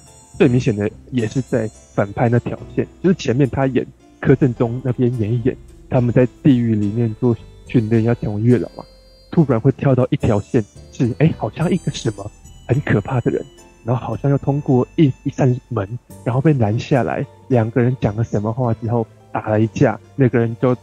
就通过那扇那道关卡了。我们会想说，哎，这是谁啊？他要从哪里到哪里去？他为什么要做这件事情呢？这件事跟整个故事有什么关系？跟这个，对，甚至说那个地方到底是这个世界观的什么地点啊？啊，就是中间，我当然我们我跟触哥跟马大跟大侠，我们看这么多，我们当然知道说他就是反派嘛。那当然大概就已经猜到说那是一个呃会有这样的的一条故事线嘛。啊可是，重点就是说，嗯，在前面他铺反派那条线的时候，我一直觉得他的叙述非常的模糊，说到底这是谁？然后为什么他讲是每次讲到这个人的这条线就完全看不懂？啊，呃，我们后来会知道，说我刚刚讲的那一段，其实就是这个反派他从地狱里面爬出来，然后呢想想办法要要爬出地狱，但是地狱。可能鬼门关有一个守门员啊，然后甚至这个呃这个反派以前还是呃牛头马面的议员，所以呢他呢跟这个呃守门员是旧交，两个人打了一架之后，这个反派才可以通过鬼门关回到阳间去做我刚刚说的那段那段复仇。可是这一段他剪接就剪接的十分十分不清楚啊，在我看来，那其实只是你补一两个画面，或是多讲一两句话就可以解释清楚的事情了。呃，月老里面有好多好多小细节的剪接点，我都觉得很奇怪。就是哎、欸，可能这个画面突然你就看到王静好像坐在一个类似井里面的地洞，然后突然就看到柯震东从上面摔下来，然后你都完全不知道这边发生什么事情。可能要到好几呃好几分钟之后，你才突然意识到说啊，原来他们是被关进地洞里面。然后原来刚刚柯震东是试图爬出去，然后呢摔下来，可是就是差那一两个画面或是一两个一两句解释，明明这场戏可以在一开始就让观众清楚说发生什么事情，但是你却呃，因为他可能偷了一两个画面，然后就哎，他一到这边的时候，我们就马上不知道你要干嘛，然后还要慢慢慢慢等，呃，一切才明朗了起来。这件事情我在也是我之前在挑斯卡罗的时候挑的事情，就是你你叙于是你的剪接如何剪的是马上可以让观众的逻辑可以连进去的。不过这件事情，不过那个方法不也是一种首先吗？啊好，呃，嗯，因为也有这种处理方法，至少在对啊，就是先让你不知道，然后你慢慢知道，你后来还是知道了。是啊，对啊，你有从头到尾不知道，所以我的感受里面，好，嗯，在我的感受里面，你对一场戏发生了什么事情，哦，啊，跟的产生的悬疑感，跟你根本就不知道这场戏。为什么出现？然后为什么演？然后这些人是谁？是有一点点差距的。这其实是之前，嗯，柱哥跟马大在争论到沙丘是让你产生悬念，还是让你看不懂？其实中间有一点差距啊。那我必须承认这件事情，嗯，好像听起来有点抽象，应该比沙丘好懂吧？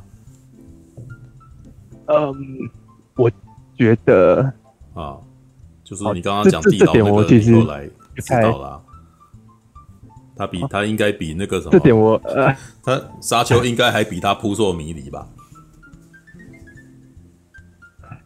沙丘好，呃，这这点我必须讲，我没有办法很客观的评论，因为首先沙丘我看过原著小说，所以他们每次在那边拍人在沉思的时候，我知道他们在想什么的。嗯，对，然后再来是因为就是你也看过月老，我不就很老实讲，我我是，但是。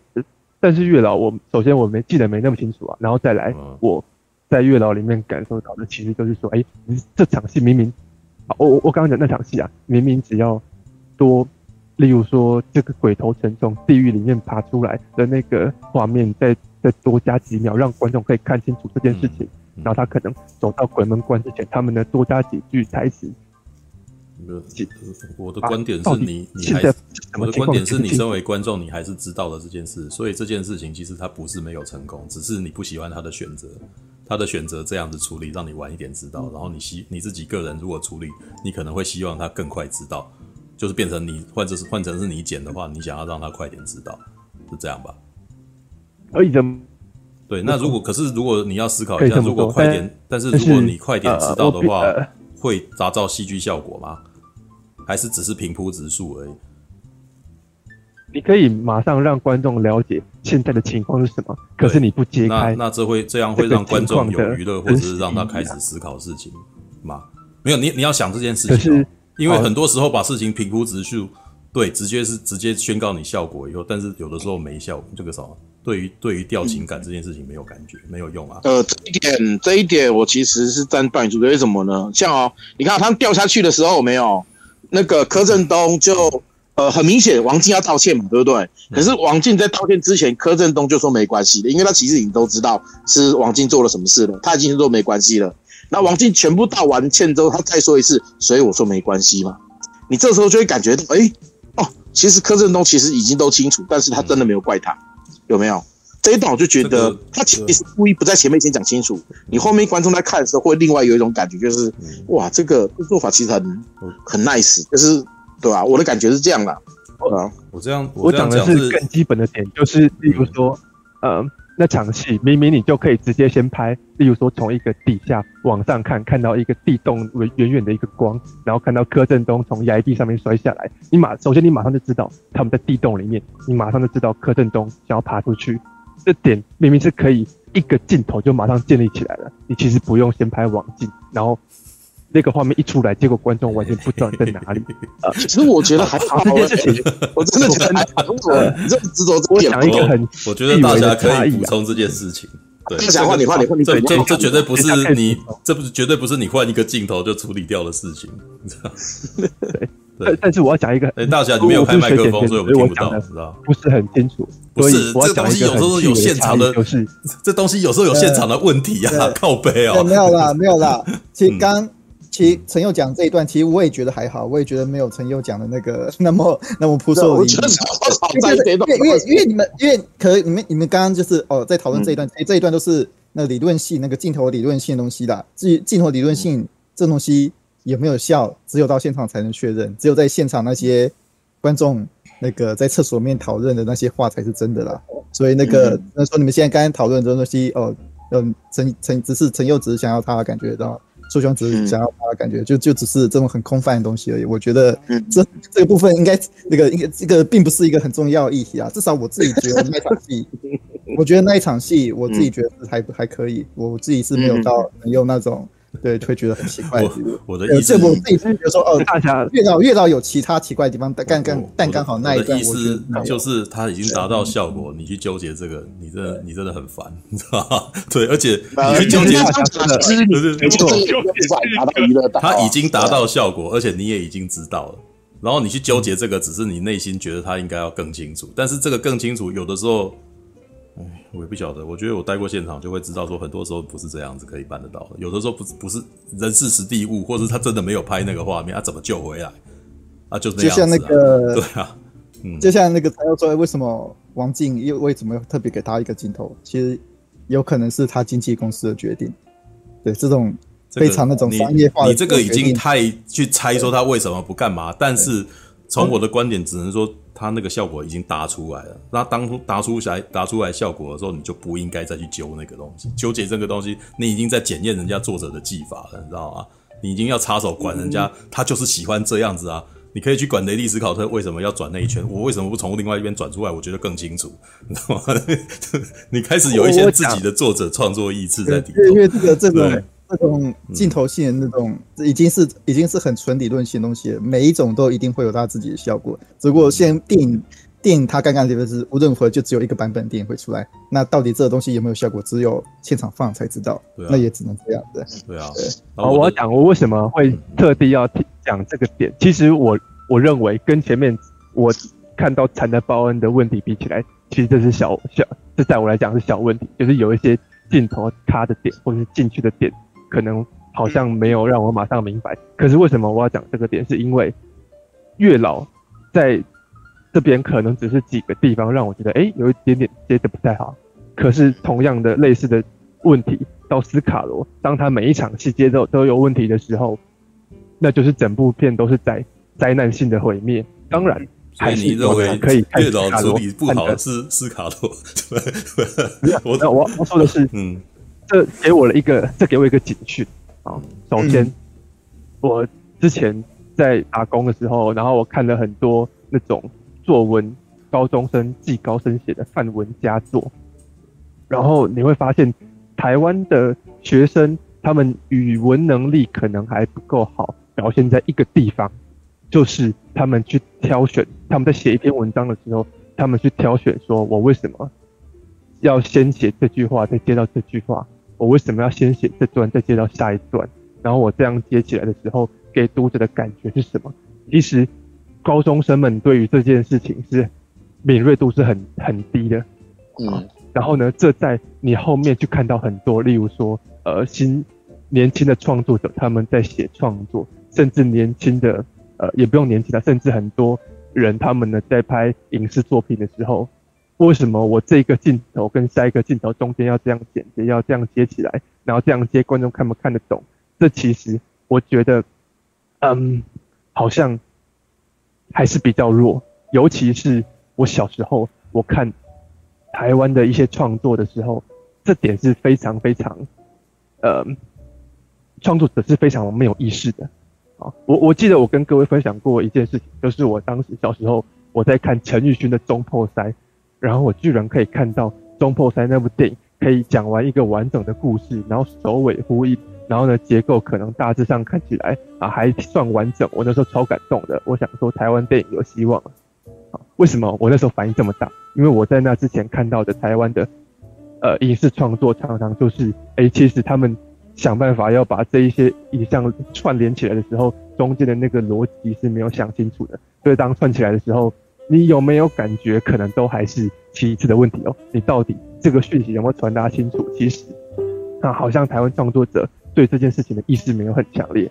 好，然后，嗯，当今天月老在这个小地方上，哎，我觉得好像做的有一点点，嗯，不，好像没有那么尽善尽美。但是呢，当大家都在说哇，这部片真的是台湾之光啊，然后这是国片的一个标杆。然后他突然给了我一个警讯，就是 我知道你内心觉得干他不服，他不他不配这样子，是是是是，我我也没有说到，我也没有说他不配，我的警讯是，哎，是不是以后创作其他年轻的创作者来看这部片，都以为我故事只要讲到这样，我剪接只要剪到这样子就是合格的？其实，嗯，哇，对，这这是一一个我觉得，哎，好像。必须要提出来，因为没有人去提这件事。这这的呃，我这的确是个问题的，这的确是。但是那那当然，但这这是个很复杂的问题。我觉得你你这个概念有点像是你看到学生抽烟，然后就然后那个什么，然后一个一个得了奖的学生，你发现他会抽烟，你就说，干这样子会抽烟的人竟然可以得奖，这样子的那种感觉。我哎，我不是这样，我不是这样，我我其实不否认他其实在整部片的执行层面上面做得非常。很多地方质感做得非常好，只是这个我觉得说好像都没有人提到的话，那我可以来提。尤其是，啊，这是一个私心啊，就是尤其是我看到，呃，高明胜先生常常在 Facebook 上面去去谈他的他对剪接的想法的时候，哎、我就发就就觉得说，哎、是不是这件事情可能连长期在研究剪接的人可能都不见得可以抓得这么准，然后呃。而且而且重点是哦，重点是这个小小的瑕疵，我可能之前在看的一些台湾的电影，可能都很少再见到了。我之前可能听得很凶的，例如说呃鬼扯，例如说附身犯，哇，我当时可能讲了很多他们的缺点，可是好像都还没有讲到这件事情上面。附身犯他整体那个非常的质感非常的廉价，然后故事可能讲的歪七扭八的，可是。呃，至少他，我觉得他在那个剪辑上面，他的那个感觉都是还很敏锐的。嗯，那即便到了月老里面，月老我、嗯、我可会演某一些场面，他真的调度，然后剪接的非常非常厉害。可是就是有那么一些，哎、欸，好像剧情的衔接上面，我觉得哇，好好可惜哦。嗯、另另外讲一件事情啊，我最近看到一部非常厉害的台剧，叫做《茶经》啊，它的什么历史的谬误什么我都不管。茶金，我觉得最厉害的就是他每一场戏的跳接，他从这条线要跳到那条线去讲另外一件事情的那个 timing，然后呢，跟他为什么这时候要跳，为什么这时候要跳到另外那条线去讲那件事情，他的挑选都是非常非常，至少在我看来非常精准的。他每次从这边，然后呢卡掉，然后跳到另外另外一群人的事情的时候，我都觉得说，我靠，好厉害哦！怎么有一部剧可以在这点做的这么屌？然后这是前一部公式剧《斯卡罗》，完全是待在这上面的，所以所以我觉得好像我呃我想要提出来，对啊，嗯，那那这所以这的以上两点大概是我对于月老我我可能没有像大家评价说哇真的是超厉害超厉害的台湾电影这样子，我会觉得说哎其实他还是有些地方可以嗯。是是对我让我不满足对，好那那最后再讲。再讲两件事情，小小的，好，再给我一点时间，再讲两件小小的事情。一个就是王静，王静，我真的觉得哇，在这部片里面，他一出场就马上让我喜欢上他了。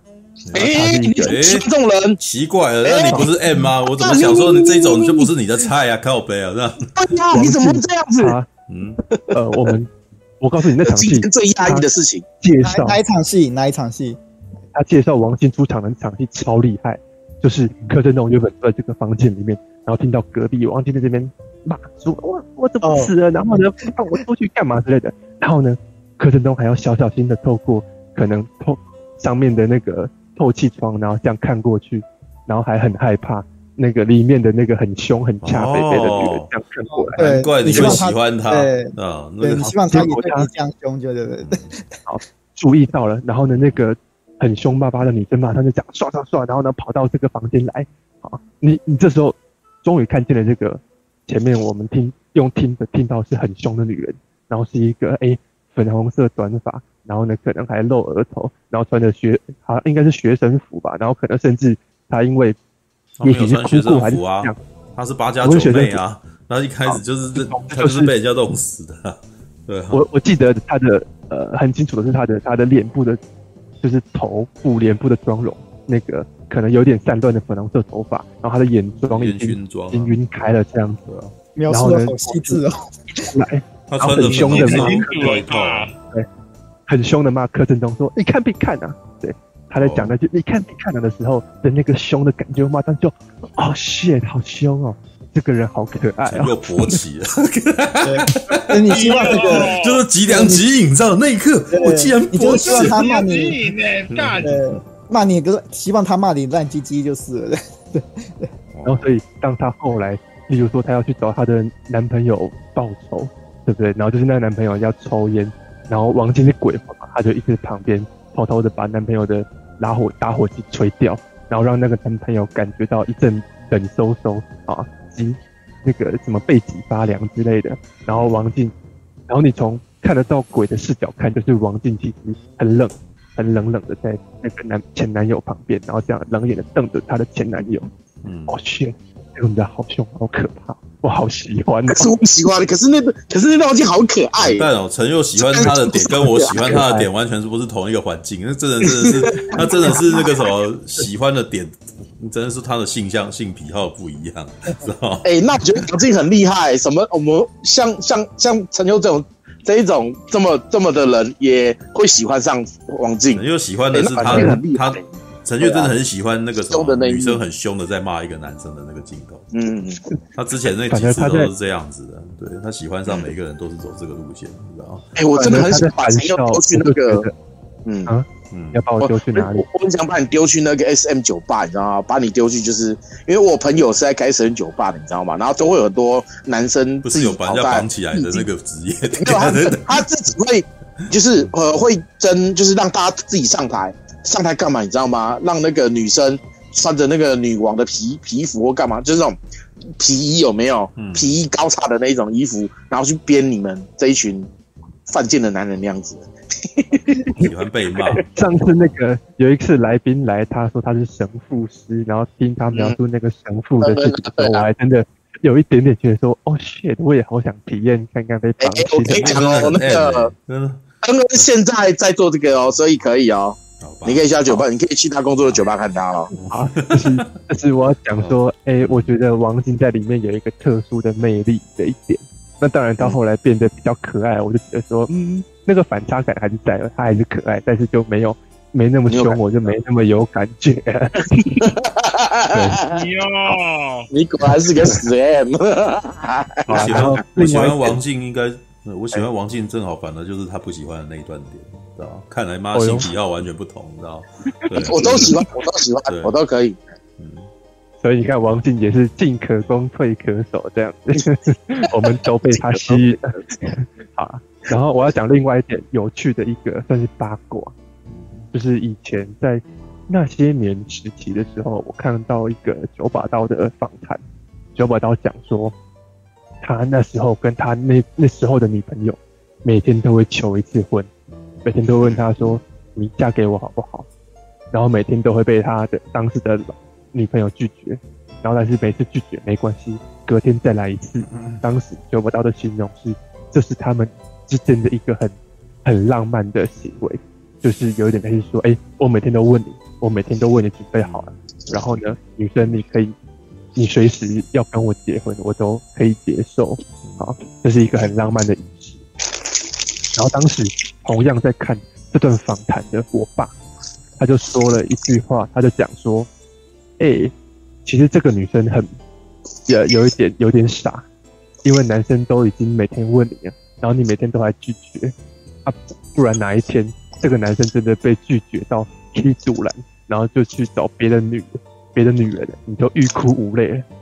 结果果不其然，啊，突然间好好预预言啊，九把刀对九把刀就爆出了他呢跟别的人好像发生外遇，然后呢那个那个女原本的女朋友非常的难过。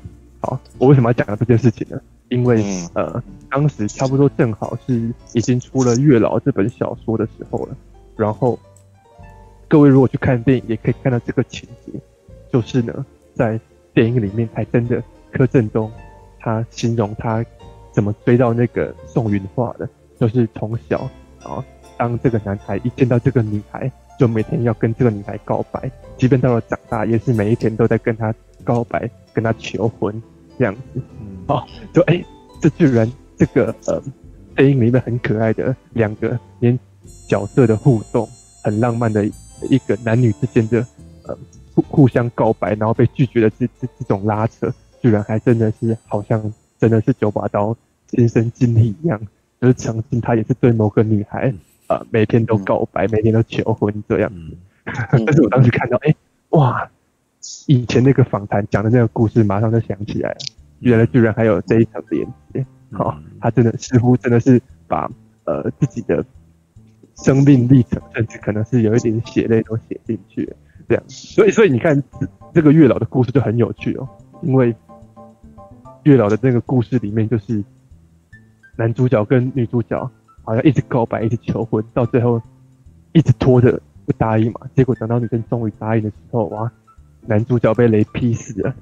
现实生活中是哎。欸一直不答应，结果最后就是男的就离开她了，头就去别的女人的怀抱了，这样 是一个小小的跟电影剧情有关的八卦。嗯，好啊，好，所以以上就 是，对，还蛮有趣的。嗯，对，可是这样有一有一有一段有一段戏是那个周云华他一直用橡皮筋弹那个柯震东的那个纸的头，然后柯震东在他旁边。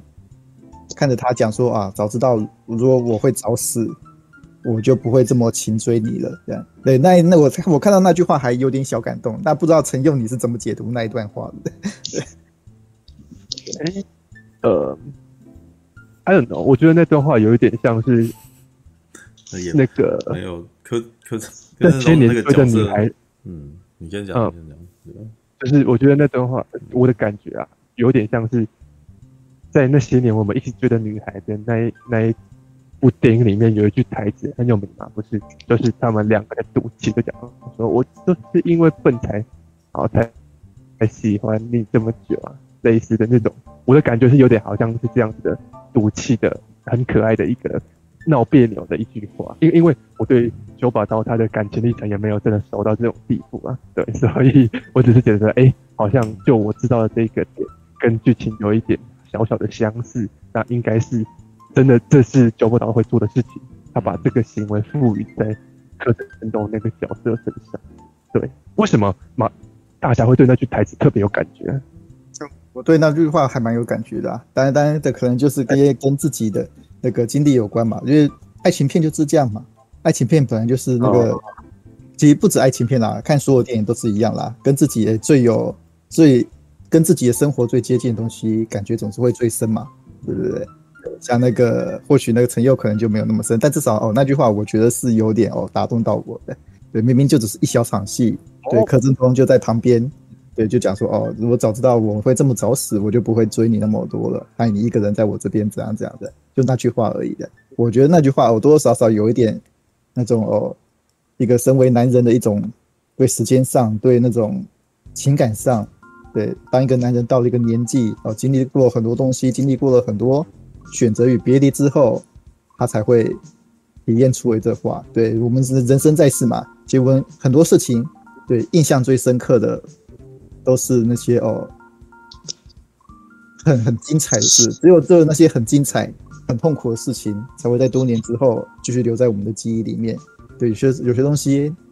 如果那个有些东西你做了，其实发现那个其实没没有那么有趣，然后过了几年后，通常就会忘掉。对，没有那么有趣，没有那么痛苦，往往就会忘掉了。对，所以我一瞬间对那一那一那那场戏，哎，感觉哦哦，这场戏还不错的那种柯震东的那一句感慨还不错。但是刚刚陈佑突然连到了那个呃，把那柯震东的那个经验跟那个九把刀经验连在一起，那我就想说啊，那这这场戏九把刀不知道想要表达什么呢？对 对。没有，你你刚刚那样讲，我突然发现我错了。好，就是他跟那些年的那句台词并不一样。柯震东在《月老》里面讲的那句台词的意思是，他今天看到宋芸樺因为自己死了，然后这个好像这个心爱的女孩走不出来，然后柯震东非常的心痛，然后柯震东才会说出那句说：“哎，早知道我会死，然后早知道我会让你这么的伤心，然后伤心这么久，那我就不，我当时是不是不应该？”一直追你，然后害你现在去爱一个其实你爱不到的人。好，应该是这样子啊。我刚刚对，或许是这样子啊。难不成这句话是对呢？对，但是你看的这也是，我说，哎、嗯，哦，什么？对，但但我要说的是，哎，你看，其实这也是为什么我刚刚说，没有我那个大侠的意思，可能是讲说，哎，该不会那句话其实是九把刀对他的前女友的一个忏悔吧？搞不好，对对，如果照陈佑理论的话，对，不是不可能的。连查克史奈德都会在僵尸大军里面很明显的在影射一些事情啊，对不对？九把刀会不会嘛？我倒觉得，我都一直觉得，就创，我觉得创作这种东西，很多时候都是人生经验延伸啊。你不太可能去写自己人生经历没有的事情啊。对啊。那不过，我觉得阿伦那个角色在当时做那件事情的时候，他他在月老在帮他们牵红线的那一段，他其实很矛盾的啦。他又不希望他，对，他又不希望那个什么小咪这个哦在那边痛苦，但他自己内心又超舍不得。所以我觉得那一段的那个蒙太奇在那边动、嗯、红线断的时候，他挺高兴的嘛，对不对？嗯嗯，对啊，好好好高兴，他还是爱着我的，妈的也是挺爽的嘛，对不对？还是很庆幸他还是在意着他，但是他也是呃在意他以后，他也还是在心痛啊，对啊，所以这是一种两相矛盾之心态吧，对啊，嗯，对、嗯、，OK，好啦，那个，嗯嗯。嗯，还有吗？没有，意意向就是对，对，应该要轮给应该要对，那应该要轮轮轮下一个那个啊，就下一个。大侠了，大侠了，对，祝兄，我已经可以了吗？我你要先哦，哦，好好好，那你先啊，我先给兄娘先，我不然我怕他手机有问题，先给他先，拜托，啊，先给他先，先来先先，嗯，好，兄娘你说，嗯嗯，谢谢，呃，到目前为止还可以。声音还可以吗？可以，可以。好，谢谢，谢谢。听起来 OK。OK，那我说实话，就是我自己看过那些年一我们一起追的女孩，再加上我在她还没有拍电影之前，九把刀的那些网络文章，她在无名小站时时期的时候，我有在看她文章，我就知道她本身就是很中二，傻里傻气那种小孩子维持那种纯洁的那种心态。我我会。一开始以为说，我看在金马观众票选的时候看这部片的时候，我以为我会忍受得了他那种习惯他的中二气度，结果我错了。我越，我越看越觉得我在我会皱眉头，我会皱到说，我会怀疑说，我可能皱的眉头的深度可能会夹死一只苍蝇。哦，我当时我真的忍不住写了一短评，我真的忍不住气到不行，我气到他，我真的说，你这部片真的让我可以说，这是九把刀有什么看的那些年之后，是觉得那些年是哦还 OK，但是我觉得这是已经那些年的这的一些缺的那个中二病的更严重到可以封为是中二自尊的感觉。我为什么那么讲？其没没错，其实柯震东和宋芸樺那条的呃感情线是很棒。我知道他们是傻里傻气谈恋爱，就是从小到大那种感觉蒙太奇和他们怎么去铺垫这个恋情，我都接受。但唯一我不能接受就是这台词怎么越怎么讲敢怎么敢讲出来，我觉得好尴尬，尴尬到我觉得会泛起尴尬癌，我尴尬癌到末期了，所以我觉得我忍不住想说，我好想离开这戏院，你知道吗？我那时候在电梯上我就受不了啊，毛蛋，我真的会觉得说啊。所以你可以，我觉得好瞎哦！我那时候一直在摇头，在心里狂摇头，好想离开燕厅，但是就要看到底，没办法，我一定要对得起我这个名额啊！哪哪哪哪一句哪一句让你觉得特别让你起鸡皮疙瘩？他应该觉得全部都很很尴尬吧？哪哪一句？那那那挑出三句你觉得最尴尬了？挑三句，挑三句。哦，小时候那个说什么那个我要嫁给你那些那句话，就那些所有的场景，我觉得好尴尬，尤其是给小。小小时候那种的，你不会觉得很可爱吗？无论如何都说嫁给我，不觉得很可爱吗？可是太多次，我觉得有点过于太明显，我觉得很中二。我在看那些年，是我蛮羡慕他有这个勇气，我都不敢，你知道吗？我蛮羡慕的，嗯，我都不敢。是没错啦，是没错啦，但是我觉得就看起来好奇怪，觉得怎么我台词敢讲出来？我觉得啊，我是。可能是我自己个人问题啦，我就是谈恋爱经验不够。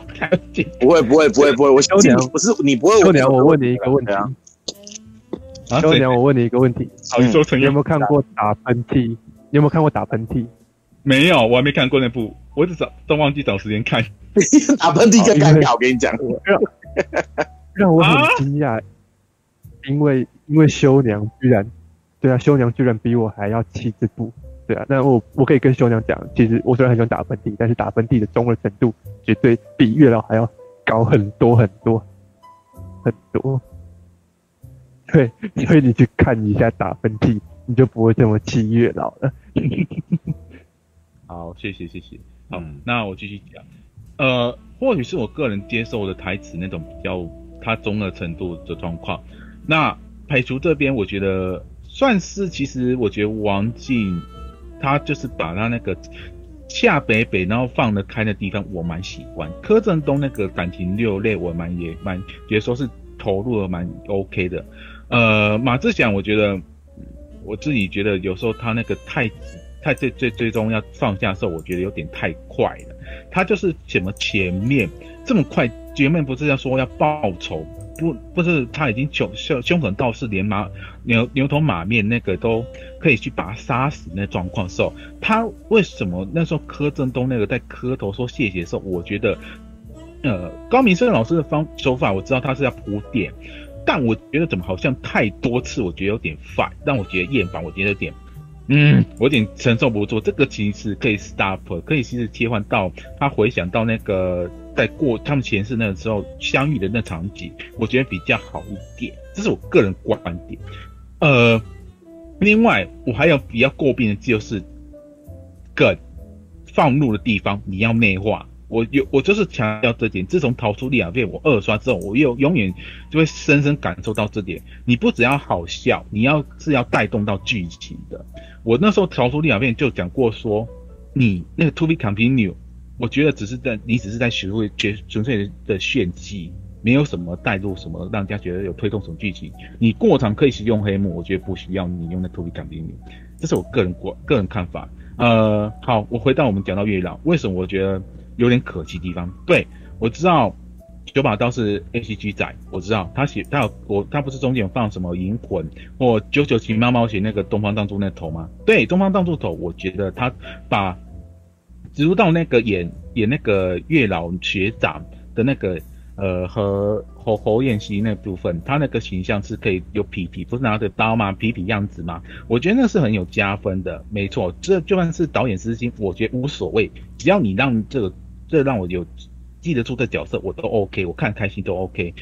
可是我说实在，他穿入那伊丽莎白和那个呃，在王静和柯震东掉到谷谷底洞时候那个地方出现穿插，我一开始原本开心哦，有出现嗯咒怨和七夜怪谈那两个鬼，好，那 OK。可是我觉得那只是笑，那是逗逗他笑，其他就没什么效果，我觉得。就算有他们有没有他们两个，我觉得无所谓。就明显剧情，我觉得根本就只是所谓的，只是觉得很像是，其实就是觉得这是记忆的效果，就是不会影响太大剧情的发展。这是我个人看法，所以我觉得有时候你梗内化，我还是觉得要要啦。我觉得你只是我真正只为自己私心放，我觉得有点可惜啦。就这样子。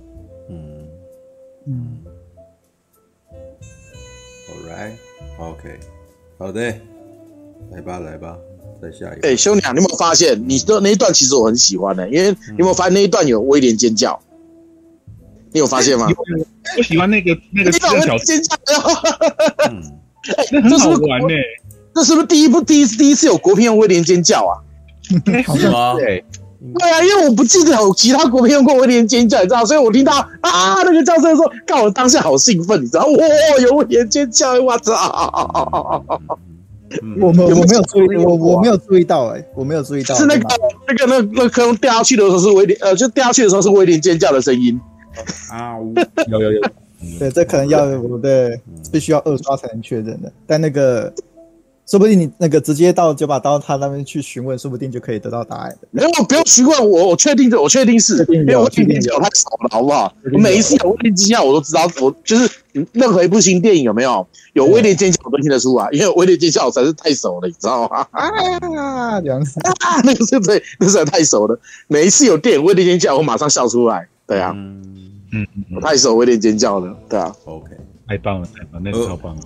哎，那个要要赶要赶快，要不然你看现在两点的那个还有两个人没讲，那那个什么要快点往前冲。还有三个人，包括你啊，包括我，是吧？看情况。来那个什么，来来，先先让那个什么大侠来讲。对，呃，我我觉得今天大家都已经讲很多很不错的意见了，那我来提供一些那个阴谋论好了。阴谋论，对对，这我自己个人看法，因为那个其实像刚刚陈佑啊，或是那个其他人提到的一些，就关于月老一些缺点，我的确我有些的确也是觉得，尤其是尤其我自己是个人是觉得说啊，他前面三分之一啦。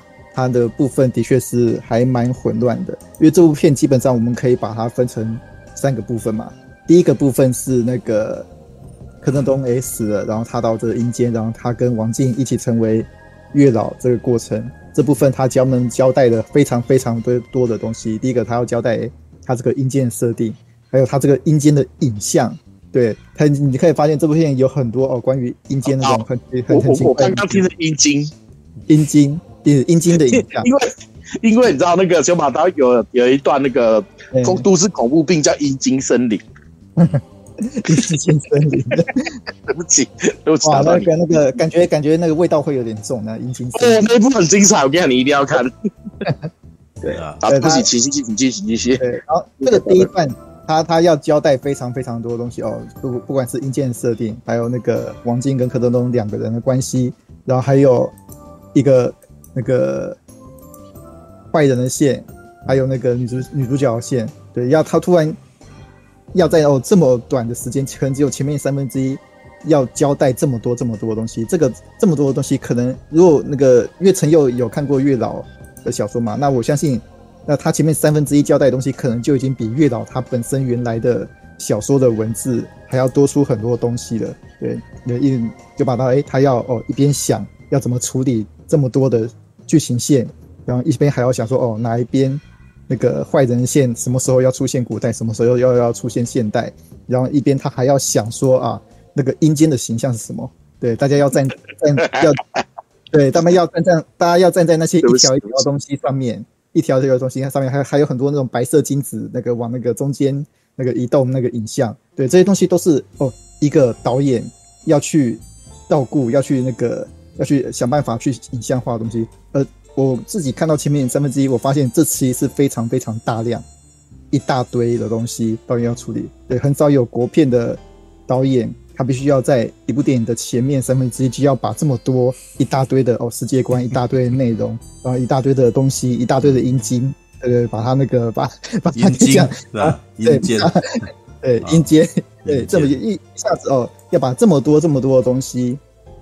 要所有设定，就要先把这个东西先在前面三分之一讲完讲清楚之后，才能再进行后面的三分之二对的部分。对，这部分，第一个，它的确难度特别高，所以呢，我觉得中间前面三分之一，它会那个让很多人最后看了之后觉得说，哇，前面三分之一真的好乱哦，真的好乱。我我自己也觉得很多地方还蛮混乱的。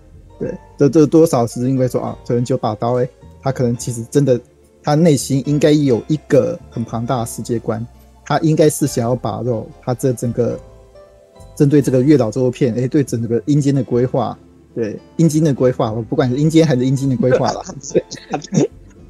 大侠，我对不起你，让你回不去了，我对不起你。对，对这个阴间的规划，还有那些哦，各种这种东西，它整个流程，他九把刀要想办法哦，编清楚，想清楚。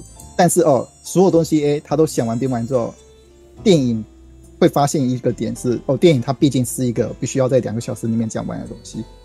对，这一点无论如何是非常重要。哎，导演不能哎太过那个把时间太过放纵，哎，把那我如果把一部片对那个花了一个多小时还得讲阴间的这种东西，对，然后还没办法进入两个男女主角的正戏，那这样的话可能会让是这样这样没错。这样就变成有查克·史奈德的问题的东西，所以呢，我觉得这部片应该在后期制作的时候，那个九把刀应该做了不少那个让他可能觉得压力很大的取舍。对，可能是投资方的压力，或者也有可能是九把刀自己也觉得可能真的前面处理的太长了，对，或者是对剪接的建议都有 都有可能。反正无论如何哦。这部片的前面三分之一有非常非常明显那种哦，被剪被剪裁过，然后被那个任务被那种想办法，大家互相协调，然后那个把这各种不同的资讯想办法哦，还是尽量想办法留下来一些些，然后想赶快赶快想办法找个地方合适的地方放起来那种感觉。前几年那个自杀突击队第一集，某些地方也让我有这种感觉，那那种简洁跟简洁之间的那种连贯性，陈佑像刚刚陈佑就讲到简洁跟简洁之间的连贯性，场跟场之间的连贯性，他说，哎，虽然他举的那个例子那一场我觉得没问题，但是哦，在前面三分之一某些地方，我我的确是觉得有这个感觉的。对，的确哦，他像我自己觉得很清楚的是，那个柯震东跟王静他们在做挑选的时候，哎，他们两个哦就互相骂来骂去。对，就就是王王静他第王他第一次讲说傲懒教傲懒傲懒教那一段的，对，嗯、那一段其实两个人表现不错，我相信那个九把刀，他其实在现场应该是让这两个演员自由发挥，他们要要骂什么的，对。对他那个，他那个两个演员的表现，我觉得他们应该是让他们自由骂骂什么，然后哇，就把他想尽办法把他们这两个人的在现场的吵架的极限给拍出来，然后想尽办法再想尽办法挑出最有趣的地方。但我觉得不能跟大家讲，因为奥兰教是他的风格。对，我觉得当然，但但但那个九把刀一定有稍微有只是说哦，有哪句哪哪几句话你一定要讲，但是他们两个之间互动。有些互动，或是有些哎比较简单的单词，说不定其实是现场即兴发挥的，就让他们哎真的可爱的小小吵一下架，再看看说哎可以取出什么火花。然后这种拍法，对对，最好就就是哦，真的可以捕捉到哎两个嗯演员之间真实的化学效应。这是真的啊，因为你我要剪那影评的时候已经看过他幕后了，他们是真的在吵的，吵到王静都生气了。这个，他还特地发了一篇新闻稿说王静生气了。因为 因为那个时候柯震东在现场骂他体脂过高，然后和牛骂他体脂过高和牛，然后当场王静暴走，妈真的生气啊！然后然后那个时候当场现场被录下来说：“我靠，你干嘛真的生气？走心哦！”然后然后他就真的你太过分了，然后就是那是真的，他们可能是真的吵起来了。对啊，但对，但无论如何就是说啊，这种排法对，但是最后就会有很多很多的素材，就像你刚才讲的那个骂那个什么。那个体脂肪太多，那种会累积到非常非常多的素材，最、嗯、然后呢，最终还是要只能选择哦几个觉得有有效出来，然后呢，你又要再想办法跟前面哦可能其他那些的部分要想办法做搭配，这时候哎剪裁起来就会出现说哎我这一段风格怎么好像有突然跳掉的感觉，哎跟什么好像跟前面跟后面跟不一样感觉，这种这种感觉一直让我最觉得在前面三分之一都感觉的哦非常明显，对，而这可能是哎或许是。九把刀哎，一开始他可能也没想到哦，最后这三分之一要想办法剪成这样。对，如果这三分之一哎，当时有更多的时间做扩展，对，有更多的时间哎，可以交代更多细节，那可能就不会有这样的感觉了。那但毕竟没办法，那可能就是必须要在想办法，在半个小时、一个小时之内把东西全部讲完。对，这是哦，第一点，我觉得前面三分之一问题很多的地方。那这个问题的来源哎，有可能是九把刀他自己。对，判断错误或是处理不好，当然也有可能是来自于投资者或是制片方面的压力。对，这一点我就不知道，这一点我就不确定。但是哦，这一点的确是存在的。我觉得可能是对九把刀他他本身，我觉我甚至觉得九把刀他自己也觉得他前面三分之一这一次没有处理好。我自己这这也有点阴谋论啦，这有点阴谋论的。因为我就是最近有特别有一，因为我看最近大家其实那个都很捧。月老这部片嘛，哎，我身边很多人，很多长辈也也都在跟大家讲说，哎，我希望大家可以多多支持月老。对，但我发现那个九把刀他自己对这部片的那个自觉，他好像这次还蛮谦虚的。对，他几个在那个有许多地方发言，我觉得他自己是对这部片其实蛮谦虚的。对，所以我就自己觉得说啊，他可能在前面三分之一这个段落，对，他应该有有理解到了他。或许是他自己没有处理好，或许或者是他被别人逼着要这样处理这样，所以他对这部分，他稍他他对自己的表现，其实这一次是稍微有一点那个比较评价，哎，比较那个比较那个谦虚一些。我觉得这是有可能的，我觉得这是有可能的。然后第二点就是，也是刚刚很多人在讲的那个坏坏人的部分啦。我的确那个在厕所里面 呃要要讲厕，但是的确啊，就是的确是不少人在怀疑那个在对那个坏人线有疑问。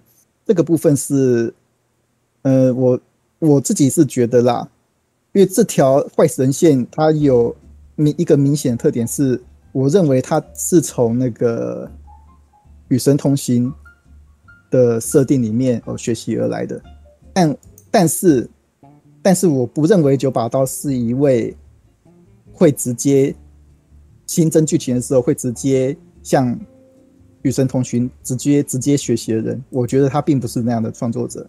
我觉得这条线的增加的来源是来自于可能是投资方，或是可能是其他人，对，他们决定必须要加上这条支线，对，不然你想，对，那个明明还有很多很多的东西可以掰，可以作为结尾，对对，坏明明呃就算是坏人，也有很多种坏人可以编，对，不管你要李由当王当坏人，还是其他人当坏人，或是那个世界末日当坏人都可以。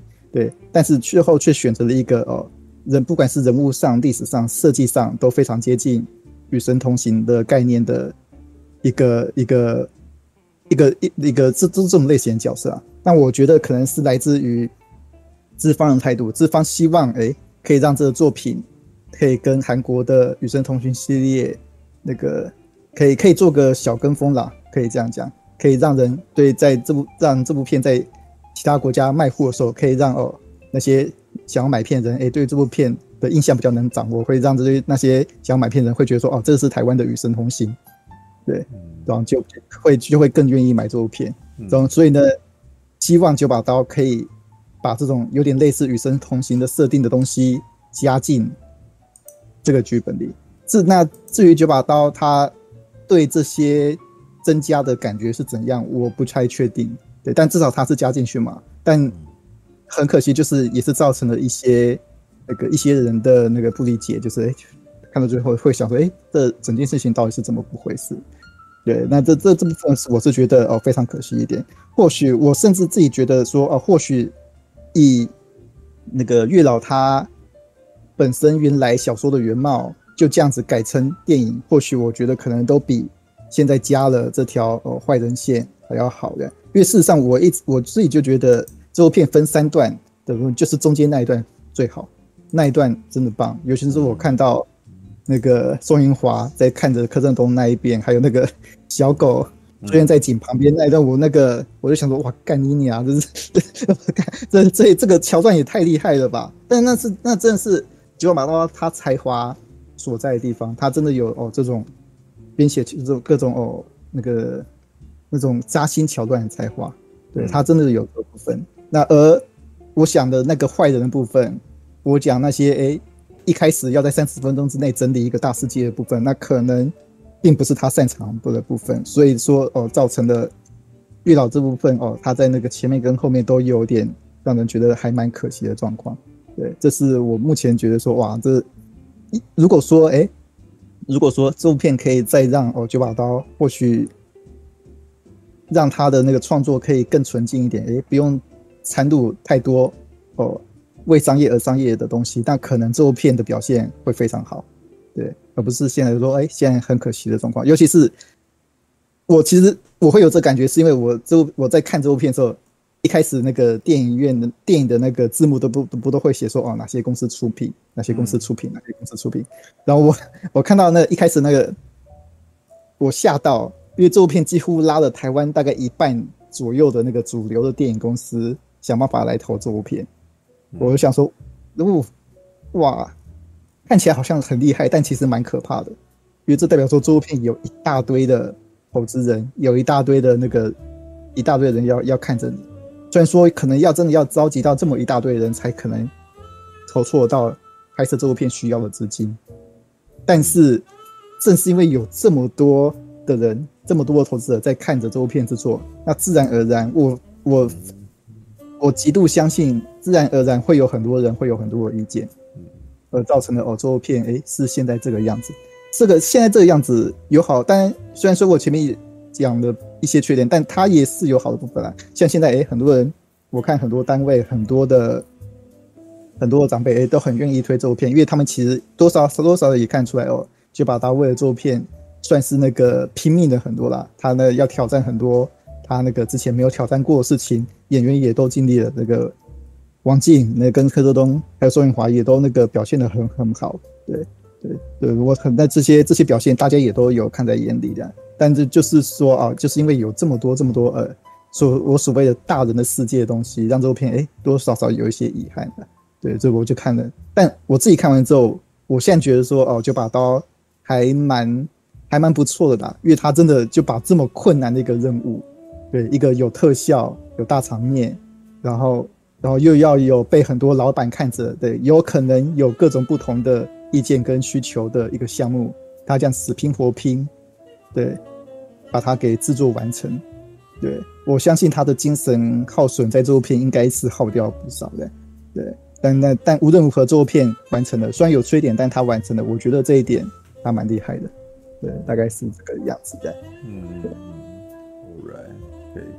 紧接着让马大赶快把它两点，我们赶赶快让那个大家想想的话讲一讲。对，对，嗯。哎呦，睡着了？没有吗？没有，他人在啊！靠，麦克风没开啊！靠，是吧？对，哎，没有，我怕吵到大，我怕吵到大侠，对，我这边还在弄东西，嗯、因为我明天要弄实战录影的东西，所以我现在还在忙啊。嗯，好，那个其实啦，我必须坦白一件事情，呃，因为那个特映是我临时看到的，然后我刚好，因为其我其实是这样，我是很想等上一周才看。因为呃，我想要第一呃支持一下，然后第二，反正我可以去引人场嘛，所以没关系啊，对不对？而且我没有那么急。但是你们这一群王八蛋，一天到晚在说呃那个哦月老好好看，月老那里哭了三次啊，月老怎样，月老怎样怎样怎样怎样，你们一大堆人一直在一直在一直在干说月老多好看，你知道吗？这个时候反而激起我的另外一种。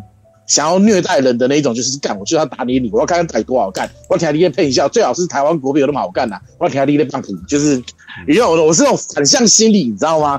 然后可是也被你们讲到心里很痒，就是我等上映再看就好了，我干嘛那么急？就是我，你知道我其实我看特异或看什呃，除非是呃，我都是佛系，我比较少会主动去问呐，对吧？我都是佛系，因为我只。我直接上映再看，我反而比较轻松，嗯，因为我上映再看，我可以选择离我比较离我家比较近的影厅嘛，对不对？嗯、我不用说跑到西门啊，跑到美丽华华干嘛，就是而且平又是平日干嘛干嘛之类的，嗯，会比较方便一点。说实在话，我看试片的成本比我去看一般花钱去看上映的片还要高很多很多，对吧？可是因为就被你们一直讲说到底多好看，害我就有点。嗯，呃、欸，然后又，然后那个我一个朋友又刚好说他华映有留位置给他，然后我要不要去看？我就呃，好吧，那我去看一下好了。反正那天晚上刚好还没有什么重要的事情哦，我想去看一下说，说我来打脸一下半瓶醋，说什么东西让你哭三次，我天，那些胖腿，我当时抱这种心情去看的，因为我不相信说像潘平柱这种人可以哭三次是怎样，不太合理呀、啊。对啊，我还蛮容易哭的，好不好？靠北哦，那啊。对，没有没有没有印象啊，没有印象。不是因为它是喜剧，对，它是喜剧哎，嗯。嗯，它不是什么呃什么文艺片啊，《银翼杀手》那种那种让人家那种，它是喜剧呢，嗯，喜剧让你哭三遍，这个听起来就很诡异，你不觉得吗？没有，你因为很少电影可以，就是对我当时因为真的很少片子可以让你又哭又笑，真的不多，对啊，我上一次那种又哭又笑的只有《射击四空》第一集，还有《全部工》第二集。哦，这两部都是那种又哭又笑的哦。嗯、然后我就觉得台湾应该很难拍。台湾有那种可以让我又哭又笑的片子吗？其实我我瞬间我其实想不太到了，对啊，因为台湾的电影其实分得很很完整，就是感人就感人，顶多是恐怖后面这样的感觉。哎、欸，对啊，你又因为真的又哭又笑，其实两个是相反的东西，你知道吗？青春试炼有让我笑，但是没让我哭啊！鬼扯也会笑了一下。青春是青春试炼很好，有点笑，有我有笑啊。看你那个笑感觉没有大侠也有笑啊，他在我旁边，我亲耳听到他在笑啊。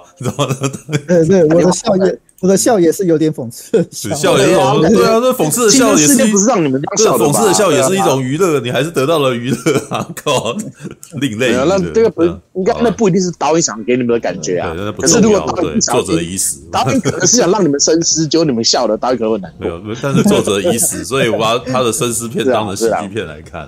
是啊，是啊，是啊。好了，然后我当时就这种情况下我去看，然后呃，我又不小心，因为刚好。隔天又有另外一场特映，哦，它是七点半，哦，所以呢，呃，我不小心把时间记成七点半，嗯，可是事实上那一天它是七点，嗯，所以我差不多七点十五分到那个狮子林那一边，我想说七点十五分怎么会开始？不对啊，后来朋友说，妈耶，不对，是七点半，靠背，我前面十五分钟没看到，应该没关系吧？嗯，对啊，所以我那个时候看的时候，刚好是王静要死掉那个时候啊，那你这时候就超多的吧？差不多，对。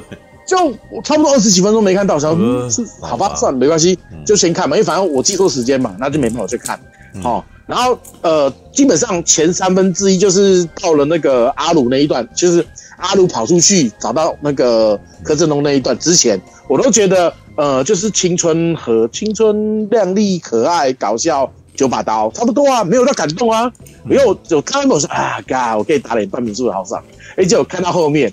就是从阿鲁跟柯震东抓遇到之后，没有那一段开始，我就开始有点感觉，就哇，有一点点感动了，你知道吗？然后有点感动之后呢，就停不下来了。我操，就是不是因为他音乐下的太准了，你知道吗？就是那个画面、那个音乐，然后那个回那个回忆，然后那个穿插，嗯，然后那个幼稚的东西，可是却让你感受到那个纯情。我说靠，嗯，所以。我必须得承认，我哭了不止三次。我从那我从阿鲁跟郑柯东相遇之后，那时候开始，我几乎就是一直都在哭，一直在我哭得好累，知道吗？嗯、因为我必须呃，这这说实在话，因为我是那一种，呃，我个人呐是希望我可以一直保持着中二、幼稚、热血、赤子之心这一种心态的人。所以很多事情我是凭感觉去做的，因为我不要想那么多，想那么多很累，然后因为搞权谋太累，开心自在过比较好，所以我依旧是直接把感情跟感觉用下去做，也就是呃，大多大多数的事情我会有计划，可是很多时候在执行的时候我会凭感觉，我就是那种随着原力走，凭着感觉走那种人哦，所以我然后我在看的时候，事实上你们就是你们刚刚之前讲的一些缺点，其实说实在话。我都没有感受到，为什么？因为事实上，我了解九把刀的个性，我们都是死啊，我们都是死动漫仔，所以我们很了解。其实很多时候，动漫剧场版干嘛干嘛的，很多东西其实是为了效果，它并不会把这么多，它逻辑的东西不会那么完整，你知道？就是简单讲，它东西自然出来，你就要自然接受它。你如果能够自然接受到它接下来安排，你就会很容易吃这个电影里面想表达的东西，也就是你们频率是有对到的时候，你可以完整的享受这部电影。嗯，好，然后那我们，然后我们再举例沙丘来讲，沙丘我看第一次的时候，我觉得频率没对到，嗯，所以我就觉得感觉够 没什么，因为我已经有星际大战了嘛，那毕竟它电影拍太慢，呃，它的这一部出来太慢了嘛，对不对？我已经被星战洗礼过后，我当然没有感觉嘛，对不对？可是后来我去补完设定之后，我我的频率跟沙丘对到之后再看，哎，沙丘好看呢，你懂我意思吗？当你频率对到的时候就很吃，所以九把刀的这一部电影，就我来讲的话啦。呃，跟我的频率是吃的死死的，因为我是很很享受纯情那种感觉的。然后我也有养宠物，我养过猫，我养过狗，狗也在面前死过。然后哇，就是他妈的，就是我现在只差没有死在女朋友面前那么夸张而已。你懂我意思吗？就是该经历的时候我都有经历过的时候，我就哇，我说真的，呃。我去看的时候啦，因为毕竟我可以很完整的进入呃月老里面这个世界观。因为半叔你也讲了，就他像幽白书嘛，对不对？嗯、然后 OK，月老月老就像灵界侦探哦，然后那个王晶就像鲁丹，然后谁谁谁之类的，我都完全能够接受了。所以我几乎不会去太在意他的逻辑，只要我不会觉得太断裂的东西，过度断裂的话，我都觉得可以。而且他事实上他在拍这部电影的时候，他是两条线同时走。然后是穿插了嘛，就鬼头城跟柯震东两两线其实桥穿插在走的，然后最后交织在一起。其实我蛮喜欢这种结构的，嗯，这种结构其实我蛮喜欢的，有没有？最后把它交织在一起，然后做结合，说为什么要把鬼头城这个东西一直穿插，一直穿插，一直穿插？嗯，因为应该这样讲，其实你电影看多，你会知道说这是一种手法嘛，嗯，然后最后。他的手法做的成不成功，就是你看的人，你能不能够在最后面的时候自然的把这两条线结合在一起？如果你自然，你可以自然的完整的结合在一起，你感受到的话，那你就觉得这部片很不错。嗯嗯。可是如果你结合起来，你觉得有断裂感的话，那表示他做的不够好。我个人是这样感，我个人是这样觉得啦。然后我在看这整部片的时候，呃，整体片给我的感觉，说实在话，前面好笑的部分我觉得还 OK 而已。因为就九把刀嘛，你知道的。但是排气管那一段我真的笑到疯掉。嗯，没想到月老的线除了人跟人之外，还可以人跟非生物。然后非生物那一段，那个因为那个演演那个演那个坏男人的是那个逃出律法那个男主角嘛，对不对？嗯。然后他还演得很用力，有没有？很用力，排气管还在滴滴滴东西出来，说我操！我大家都在笑疯了，你知道吗？我这画面，我画面有够故意的，对对。我这个我真的我能想到就是就是。这这这是一种恶趣味啊！但是这个恶趣味，对，但这个恶趣味应该怎么说呢？我觉得男大部分的男生其实应该都吃得吃得下的，就是会被逗乐。对对，那对会被逗乐。对，那如果我要讲，嗯，我讲我讲一件事情，那个，对，我看那一场，那个就是我旁边是坐女生不认识，对，他看到那，他看到他看到那一部就呃，对对对，一定会的。女生女生可能比较会这样子，对，女生就呃。对，但是男生这是没有他开的这个玩笑，是很多男生这个什么基本上讲垃圾话的时候会讲的东西。哎、欸，对对，那、嗯、而且我后来都在联想说，为什么要干排气管，你知道吗？嗯、这这是个衍生嘛。你平常那个什么骂脏话骂一骂，是不是不好意思骂？所以哦，所以鸡巴变机车嘛，对啊，既然鸡巴变机车，所以他就会去干排气管啊。他真的，真的，因为鸡鸡巴是说说不敢跟人做，因为鸡巴这个脏话指的是女生的性器官啊。那你鸡巴变机车，所以红线连上去，他就干机车啊，对啊。所以我这这个逻辑其实还蛮好笑的啊。对，这个远一点，你就会知道他这个东西是有一点在在嘲笑现在的那个什么。对于脏话的那种那个什么，把它安全化的一个，哦，你以为你讲这样子就没骂这样子，对的那种感觉，嗯嗯，好吧，来你继续吧。好，那我继续。所以那呃，所以就是到了那一段之后，我才真的觉得好好笑。嗯，而且呃，我必须得真的真的，王静在这一集，我说实在话，给月老穿学生制服真的是太棒了。因为王静穿上制服之后，干突然间。你知道我是制服控，有没有？然后看完瀑布之后，看完王净穿制服之后更好有感觉。可是说实在话，返校完全没感觉，因为返校是台湾的制服，那台湾制服更难看，你知道吗？就是纯统传统台湾制服更难看。说实在的，但是我对日本制服真的很有感觉。然后王静穿上制服之后，又是青春活力的状态那一种，你是不是觉得他有够可爱？你知道有够霹雳霹可爱。而且他们在唱那个 Pinky 歌的时候啊，还是日文，而且还在那个东。电玩厅里面这样跳跳唱唱这样子，刚好我真的觉得，哎、欸，我好好好不容易看到一部国片，真的给我那一种，呃，有有做到日式动漫的那种跃动感。嗯，我真的几乎没有看到国片有做，因为我本身喜欢看舞台剧。嗯嗯，也就舞台剧在唱唱跳跳嘛，对不对？但是这是属于舞台剧那种东西。但是他们他们在跳 Pinky 舞那一段，真的纯粹就是很很完整、很可爱的日式动漫的那种 feel。嗯，我、哦、听的时候，我当时整个心花怒放，你知道吗？嗯、然后再加上王晶一直在帮柯震东找他回忆的时候，这是你同学，这是你爸，这是你爸同学，这是你那样子，看，怎么可以这么的可爱？你知道吗？怎么可以这么可爱？嗯、我真的很难想象说他跟那个返校那个返校那个鸡巴脸是一样的同一个人。他在这之前有在别的戏里面、嗯。演过这样子形象的角色吗？呃，我不知道，因为我不我不喜欢他。我是有一阵子九把，因为最近九把刀常在写一些那个什么感谢文嘛，他可能一下写宋芸樺，一下写柯震东，一下写马志强，然后他写到王晶那一段的时候就说，呃，其实不太需要导他，你知道吗？就是不太需要这样。他说导 Pinky 这样子的角色啦，就是这么 Q 这么 Q 弹的角色，那个什么让王净去，多半都是让王净去自由发挥啊。所以那个在做的时候，他基本上没有办法，这个是就就就是很倒他的戏很轻松，而且不过他也有讲说王静对他很凶啊，对，就是常常在那边那个什么，就是 就就会逼他，然后弄得他好像那个什么，觉得自己好像很不尽责之类。然后，这个是这是后话。对，但是 那这样的话，那这样的话，王静本人跟陈佑感觉还蛮绝配的嘞。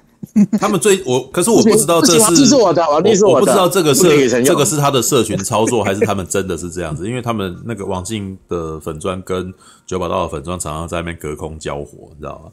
有一次就看到，我觉得这是社群操作，对，有对有一点社群操作或者是什么，但是那个时候有一段玩这些社群操作，可能也要半真半假啦，对，要看情况。对，那个其实，嗯嗯嗯啊，你先讲，我再讲，你先讲，我再讲。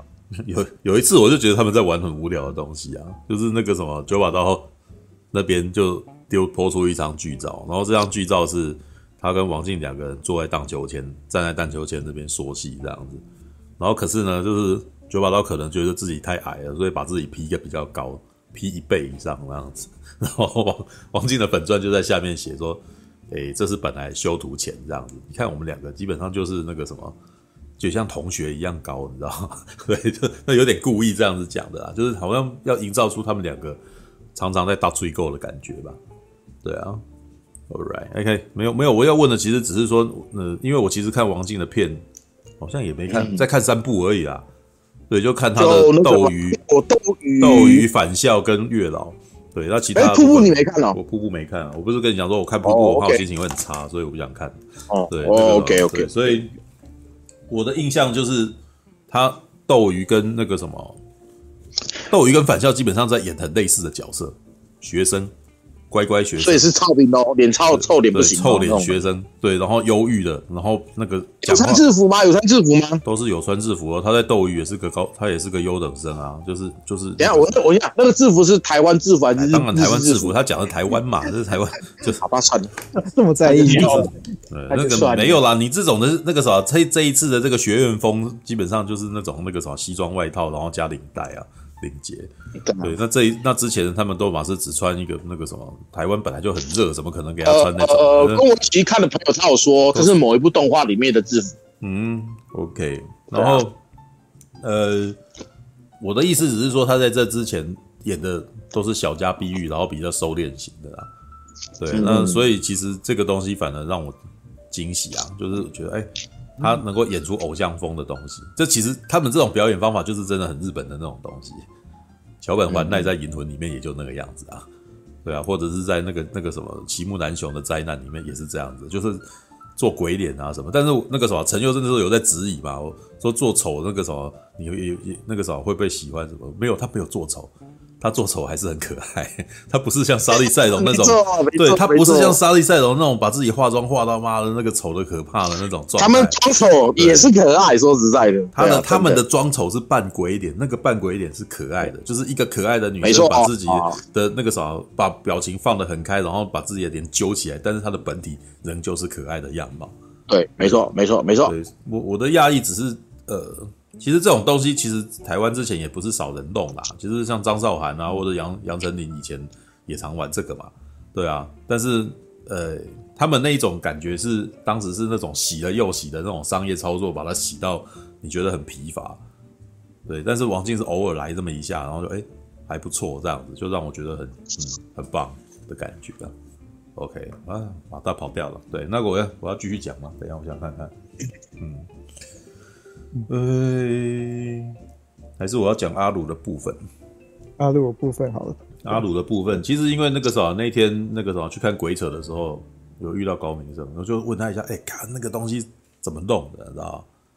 就是基本上就是让那个狗狗去舔那个什么柯震东，他说好像是半边脸，他说剪的剪的时候啊，那个另外半边其实都把它那个什么抹了那个什么。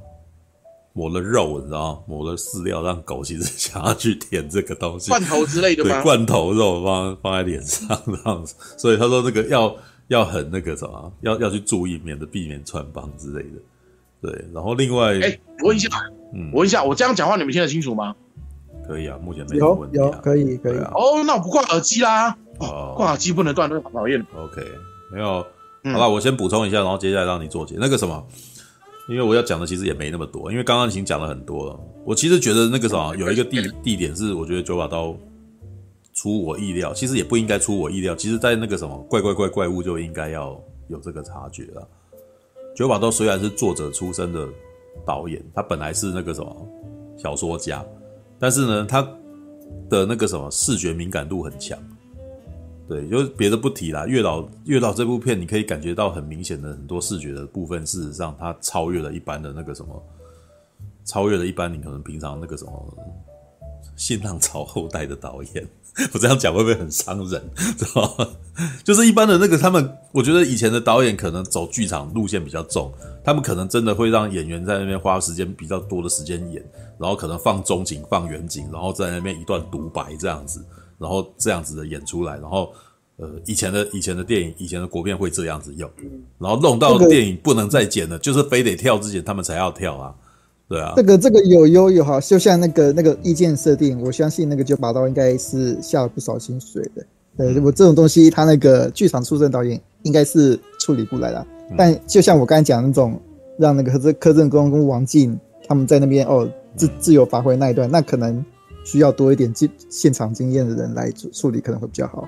对，这这各有优缺点，各有优缺点。但是我要想我要说的是，其实九把刀让我。极稀激赏的一点就是他没有把，呃，他没有他在做这个东西的时候，他没有把那个东西留留在文字上面，因为一些创作一一些写，呃，一一些那种那个什么文字出发的创作者，他们在弄东西的时候常常会流于文字创作，但是你光看这部片，你就可以感觉出来这个影他的他所获得的那个影响从哪里来啊？因为那天才跟那个什么大家在线上有聊过，就是。我发现这个一九八零世代的导演的那个影响度你，你都可以看得出来啊。可能也是因为那个什么，他跟我们是同个世代，我可以感觉出来他在哪个地方被影响到。因为那个东西在，诶那个时期应该我也有在看了，对啊，像你看哦，那个什么宋芸樺跟那个柯震东他们的那一段，哇，他看到他的呃以前怎样啊，然后怎么追他的这一段蒙太奇。哇，那个曝光曝的多大啊，你知道吗？这个东西基本上是日本偶像剧的那种打光方法，你知道吗？这个在前前一代的那个什么很难看到，前一代的他们比较走自然风嘛，对啊，那个什么别的不提，青春试炼就不是这样打光的嘛，对不对？对啊，他们下雨啊或者什么，那就不是那个样子玩的，对啊。然后那个你看他前面的三分之一的部分，他这个设定，他的视觉的方式的处理，那个也不是上一代的导演会玩的东西啊。知道他他脑袋里面有画面，然后他也很勇于要去把这个东西呈现出来，而且最重要一点，他很很直脑的想要那个东西要出来。对，虽然有的时候可能陈佑这边可能要求的会更多，他希望他能够再多几个镜头，但是从我的观点来讲，看他已经比他妈新浪潮的那一群人强很多，你知道吗？并不是说新浪潮的人不强，而是说新浪潮的人的脑那个什么，他们他们着重的点通常都不在那一块地方。然后久而久之，他们就不太熟那个东西，就你要去拉，你要去拉他弄那种放重点式的那种画面，你知道吗？他们比较不太不太会这样处理，他们比较偏好长镜头处理。然后我们演员要要在那里面那个什么舞动啊、走动啊，然后那个什么挥舞四肢啊，然后要大吼大叫啊，这样子，这那很剧场，那真的是那种你你看，我看《青春事件》真的是他每一个画面就是。他在现场设定一个那个剧场，然后让两个人在里面把它演一演这样子。对，可是九把刀的东西不是他自己更更要去，呃，他更更要插手这个表演这个本身，他会把它缩到可能三五秒，就是这一个画面，他要我要王静的这个表情，然后他他要睁大眼睛看着什么东西。所以为什么我们会说，你们会说九把刀的那个表演形式常常会非常夸张化？因为他那这个夸张化的那个什么？影响从哪里来？你知道？从日本动画跟那个什么周星驰的电影里面很多梗，很明显就很周星驰的东西，你知道？但是呢，不一定是好的啦。我觉得不一定是好的，因为我自己有的时候也没有被打到。像这部片，我我觉得最让我觉得无感，甚至觉得有点不太喜欢的部分，是他们跑出来那个什么到处去乱牵红线的那一段蒙太奇，你知道？就开垃圾那个啥，垃圾车，然后那个什么丢垃圾的外国人跟那个什么送餐的女生，两个人的那个戏其实基本上就蛮没有化学作用，硬演的感觉很重，知道？然后那个什么那个在路上遇到一个那个什么老太太，然后那个老先生跟老太太两个人看，然后对彼此微笑，哇，这个还蛮广告的。知道！但是这个广告也不是说不好，但是只是说你我我在这里面，我感觉起来就是那个气场、那个效果跟那个气氛，我都觉得没有没有发自内心的出来。那个那个没有化学作用，那个就是画面而已，知道？你要讲精准嘛，很精准，但是没有，就是就没有感觉啊，知道吧？你把每一个画面都摆好，但是就就是没有感觉。对，那这是我觉得，然后还有什么顽皮鬼？老实说，好啦，也许他想要达到那个效果是有达到了，但是其实对我来说，我身为观众觉得那段有够烦躁的，你知道吗？已经差不多快要跟我看《猛毒二》的那个感觉像了，你知道吗？就是就是他们想要抓到他，可是那个接下来顽皮鬼在那边。从后面出现啊，然后音效弄出来的感觉，那个已经有点接近 jump scare 的感觉了。对，所以我其实也没有那么喜欢那边。但是呢，这些都不重要，因为那个啥，我我的观点一直都是你你在哪个地方有爆棚，哇，那那个啥，大家最记得记得的就是这个东西。所以就两个点，王静，然后跟阿鲁，对不对？狗的部分，对，宋云画的部分，他算是。宋云化跟柯震东的部分大概是七十以上啊，就是他们两个人在那边那个啥，互相爱爱恋的对方，就是好的。这个我相信一般人应该都会觉得很棒，就因为那个因为那个是偶像偶像剧风格，然后灯光美、气氛佳，然后再加韦礼安的歌哦，靠，那个我的野蛮女友式的音乐，你知道吗？对，然后还有侯志坚的音乐也很强，侯志坚的音乐很厉害啊。那个打打从蓝色大门的时候，我我就很喜欢他做的音乐，简单旋律。旋律是简单的，但是优美，然后有动情。对，这个其实是在那个什么，而且而且月老的音乐事实上层次蛮多的，在听原声带的时候就可以感觉到，里面还它里面还有一段是有丹尼耶夫曼风格的东西，你知道？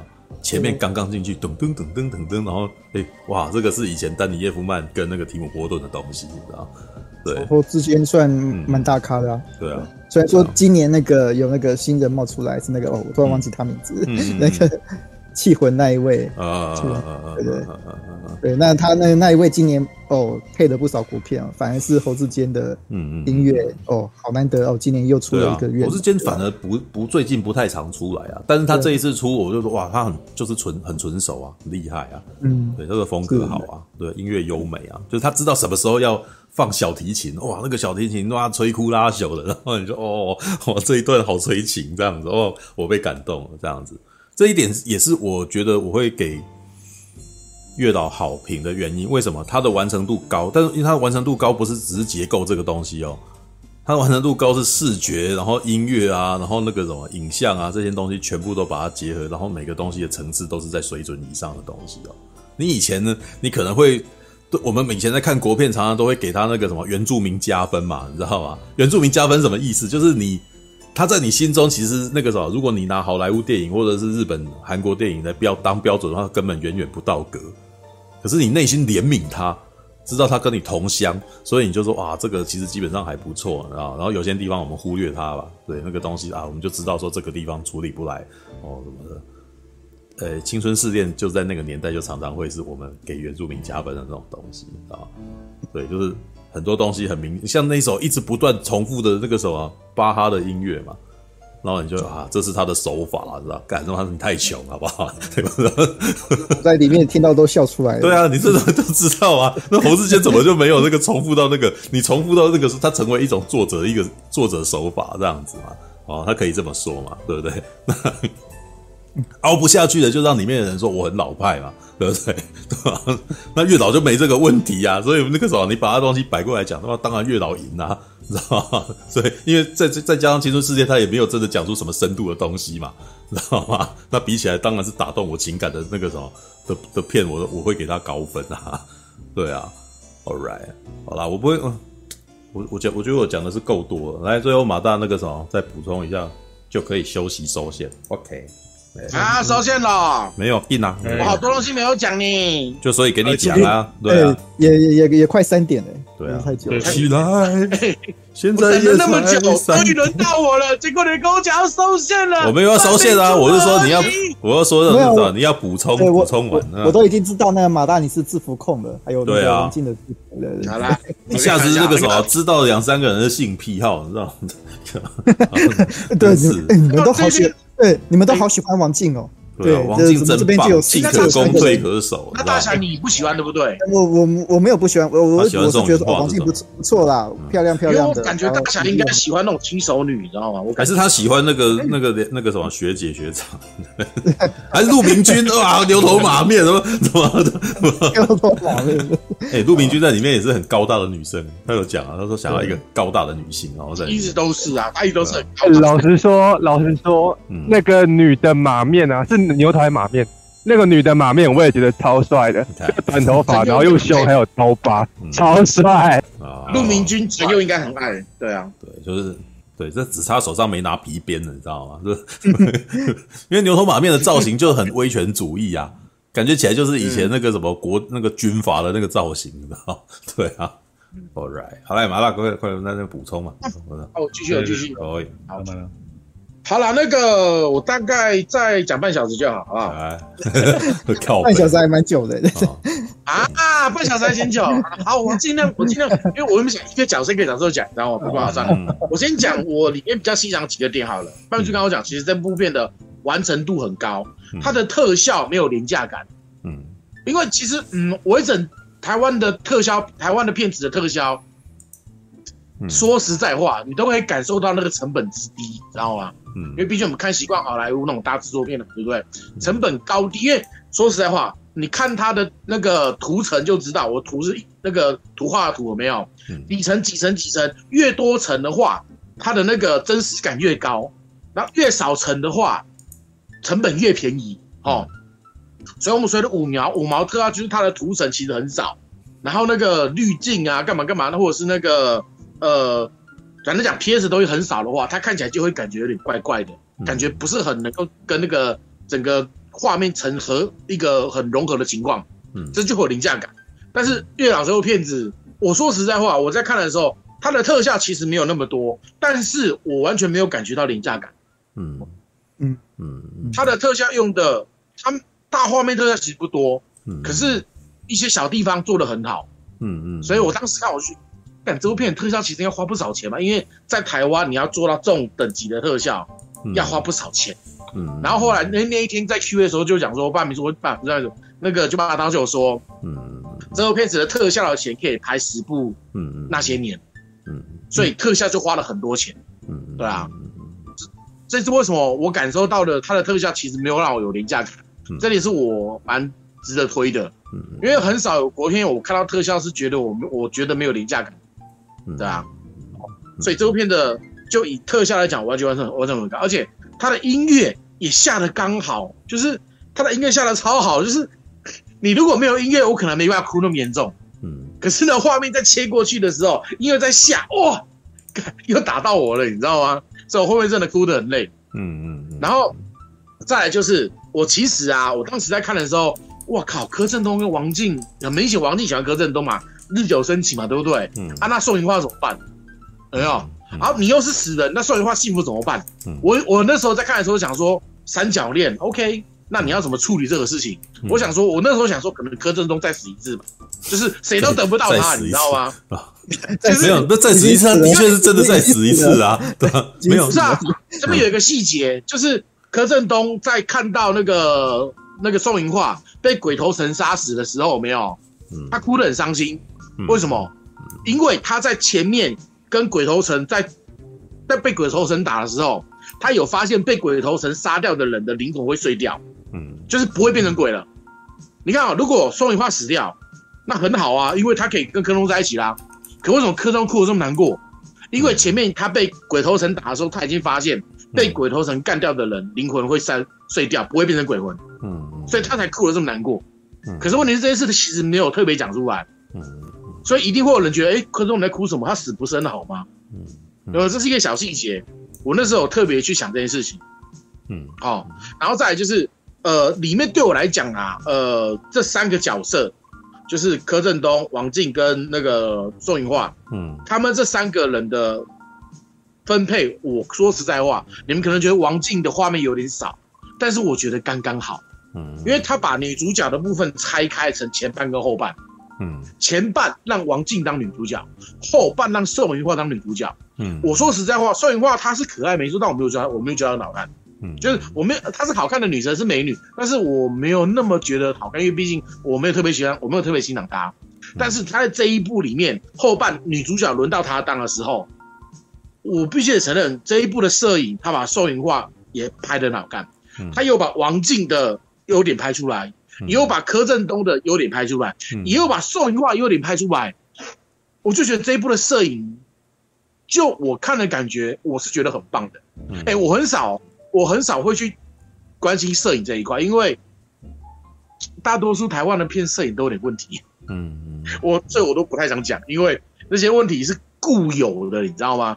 每一部国片几乎都会有，没有少的哦。但是这一部片子，至少这三个角色让我感觉他分配的算蛮平均的。嗯，因为主线柯震东嘛，那当然没问题。但是呢，王静跟云和那个宋云花这两个的分布，我个人是觉得很棒，嗯，所以他并不会有那一种角色谁轻谁重那种感觉，对吧？不过说真的啦，我个人虽然非常喜欢这一部，但是我一定知道这一部在金马奖是不可能拿到大奖。我说的大奖就是呃，例如说最佳导演、最佳呃 最佳男女女主这种东西，其实以九把刀的调性，金马奖评审是不青睐的，嗯，这点我不意外，对啊，所以我今天才。看那个，呃，我想说，我入围十一项，哎、欸，十一项很多哎、欸，嗯，我就去看，嗯，果然最佳，可是连最啊最佳男配角马志祥有啦，可以，他可以，嗯，但是最佳女配角，嗯，我当时在想说，最佳女配角如果如果月老报的话，女配角是写谁？嗯，一定不可能是王静或宋明化，因为他们两个很明显都是女主角的分量，有没有？嗯，所以女配角好像没有。啊啊马那个牛头啊不就是马那个前任马面那个陆明君，嗯，可是陆明君表现只是还 OK 而已，他表现是他完整的个人的风格发挥，对啊，所以也还好，你知道吗？好不好？所以这一部片子，我说实在话，我说过我前面我大概二十分都没看到，所以里面的一些东西，我可能当下我觉得不对了，我可能是我会以为说可能是那二十分钟我没看到，嗯，所以我。很能够自，我就是自己会去想，嗯，反正九把刀的个性我知道，他的作品我也都知道，他的调性我也都知道，所以我会有自然的一套东西去把它承接起来，所以导致说你们刚刚前面讲的所有的缺点，我其实是感受不到的，因为我们的世界很 match，嗯，像一直很期待说都市恐怖兵系列可以被真人化，嗯，因为都市恐怖兵系列是九把刀呃很有名的一部小说，它。有大概五呃四五本是呃成一个系统的同一个宇宙的，你知道吗？嗯。然后它里面有讲到呃猎奇、科幻、血腥、奇幻、武侠，它可以把这些东西融合在一起，而且融合的我非常我觉得非常非常棒。嗯。包括之前呃有说要拍功夫嘛，对不对？就是嗯。那个九把刀已经做前导片了嘛，功夫那一段。那个时候啊，那个说真的，功夫如果要拍出来。那个预算大概是要是月老的三倍左右才拍得出来，嗯，因为功夫里面的东西有点多，嗯，它不止跨到现在，还跨到古代的武林，嗯，而且要有很多特效才能够把最后大战弄出来，那个最后大战是很精彩，嗯，所以我那天看完之后，我就马上私信给九把刀说干，就是我就私信给九把刀跟高明正，我觉得这部片真的拍的太好了，我真的觉得你们太棒了，你知道吗？嗯，我们就来跟他聊，然后就聊跟九把刀聊说，就是那个。我看完月老真的觉得很棒，超棒的。但是我更期待都市恐怖片被真人化。然后他马上打一句说：“嗯，我觉得会很贵。”对，没错，都市恐怖片系列怎么拍都很贵，你知道吗？都市恐怖兵怎么都市恐怖兵系，不管哪一哪一段哪一哪一部怎么拍都很贵，都会是月老的两倍以上的成本。我觉得，我觉得月老的成本大概也可能有六，可能有七千万左右吧。我觉得。因为光特效可能就花四千万左右，我个人这样觉得啦。嗯，毕竟成本我那时候不知道，我猜啦，对吧？好像是，大家你觉得？好像有两亿。哦，的有两亿吗？对，成本花两亿哦。对，所以我低估喽。但那个这是那个我自己猜测的啦。对，但可能那个实际上，所以你觉得他有花两亿的价值哦？就是你感觉上他花两亿。可能是有，但我我不知道，我只是觉得说、啊。其实我一开始想讲说，它成本可能有一亿啦，但是我觉得不会想太高，因为你国片要拉到一亿成本其实很难的，你知道吗？嗯，我原本想讲一亿，可是我觉得就是以现在的条件下，国片你要拍片成本拉到一亿，我觉得是很困难。所以我拉个七千七千万八千万。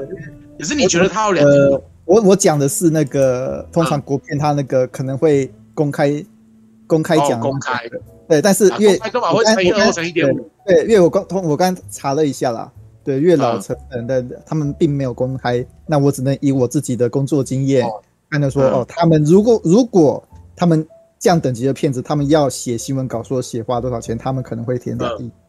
对，我觉得可能会对，所以我觉得这部片的成本有到一级，有到一，至少有到一级这样。就我的感觉啦，我的感觉成本应该有一亿，但是我觉得一亿太多了，就是一亿我觉得讲起来太多，所以我故意拉到七八千万。但是我个人感觉是有一亿。嗯，好，好，既然你觉得有两个太好了。连大侠都这样讲，那我对，因为因为怎么讲？因为那个我记得气魂他自己公开讲的那个成本好像也是一亿多嘛，他自己公开讲的对，实际多少？气魂成本有一亿哦。对对对，其实也可以。实际实际上他们花的我们不知道，但是他们公开讲的是有一亿多，气魂是有到一亿多的。那既然气魂是有到一亿多，那我觉得月老他这样子等级内容东西，他可能会到两亿。我我也觉得不会，实际是多少我当然不知道，但我自己推测公开讲的可能是两亿的。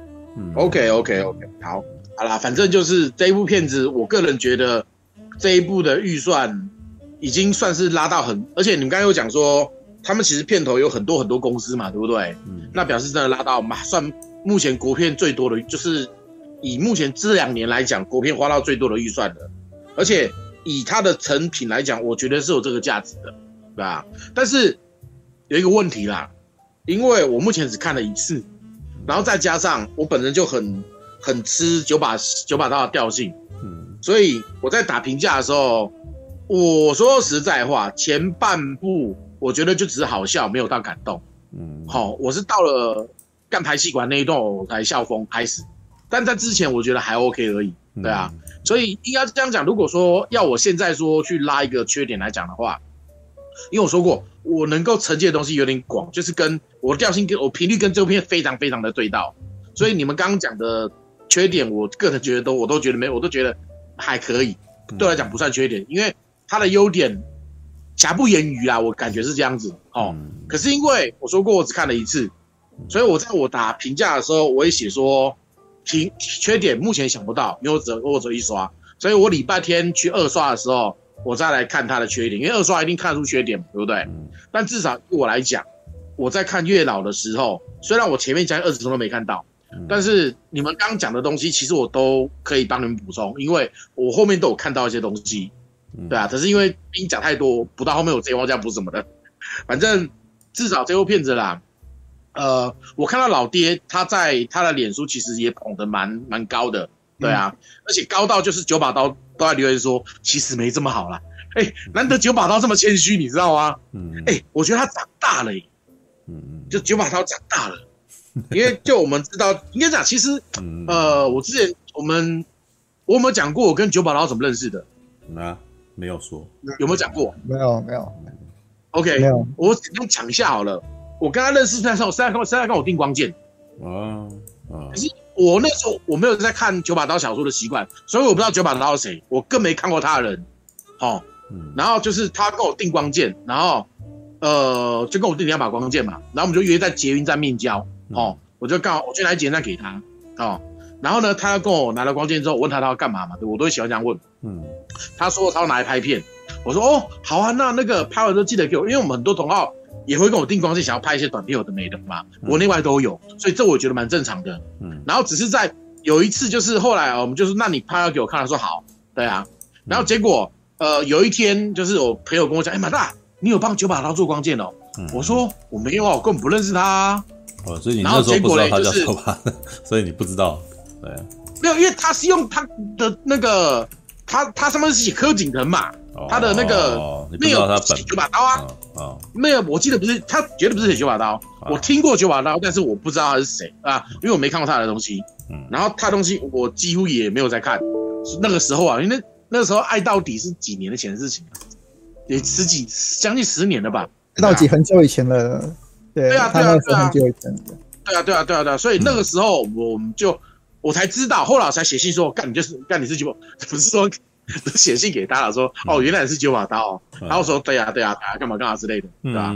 我是因为这样跟他认识的，就是我并没有觉得说他本人有多么的鸡巴啦，嗯，或者是应该不是，呃，之前有些人不喜欢他，那是因为他的作品里面其实粗鲁的文字很多，嗯嗯，粗鲁的文字很多，像我刚刚讲的《阴茎森林》里面的主角，一个贯穿。都市恐怖片的主角，他名字叫博奇，嗯、所以博奇的名字在书里面会一直出现，嗯、有没有？嗯、而且他的用词都比较粗俗跟直接，嗯、导致说文青那种自诩的文青、碎文青型的人都不喜欢他这样用词，有没有？嗯、可是偏偏就是因为他这种用词方式，会让很多年轻人觉得这样很很不做作，嗯，然后也就导致说他的形象在某些人也是不好的。嗯、可是就我目前跟他见过的几次面来讲。我觉得他就是跟我们一样的阿仔啊，只是他比较厉害而已。嗯，所以为什么我看他的片子，我其实很能够吃得下去。嗯，对吧？好啦，反正这一部片子有没有？以我个人来讲，我是非常喜欢的。嗯嗯，我是非常非常喜欢的。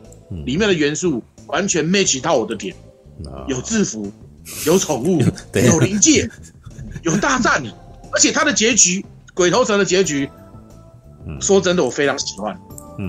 因为我说过前面其实有铺梗，因为在穿插的时候，呃，鬼头城跟柯震东两条线穿插的时候，会有放很多那个回忆画面，跟你觉得莫名其妙的画面有没有？嗯，有时候是他跟他以前兄弟的欢笑，有时候是他兄弟的，就是等等的过程，他其实一直有在放，嗯，但是因为我们当时不知道他到底要干嘛，嗯嗯嗯嗯，因为你可以知道鬼头城是有情有义的人，嗯，但是他只是说他运气不好成了江洋大盗。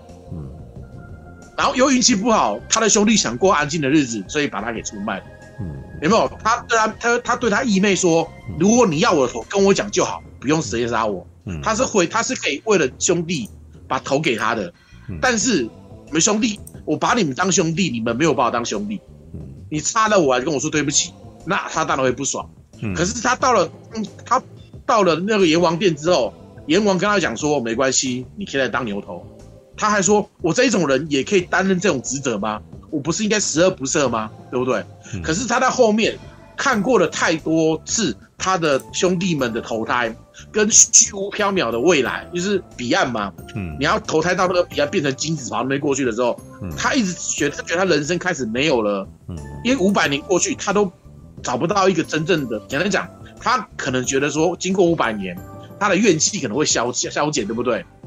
结果在这五百年，他看他的兄弟们一直不停的投胎，干嘛干嘛干嘛之类的，一直不停的忘记过去，然后一直这样子，他一直没有把心，简单讲，这个怨念一直没有消除到，嗯，直到柯震东，好、哦，他的其中一世是被他救了，嗯，然后他的轻轻的一个动作，他才发现原来很多事情其实你顺着原力的指引，随随缘嘛，就是阎罗王为什么不管事，他说他其实应该觉得。反正只要世界不毁灭，你们怎么走其实都没问题。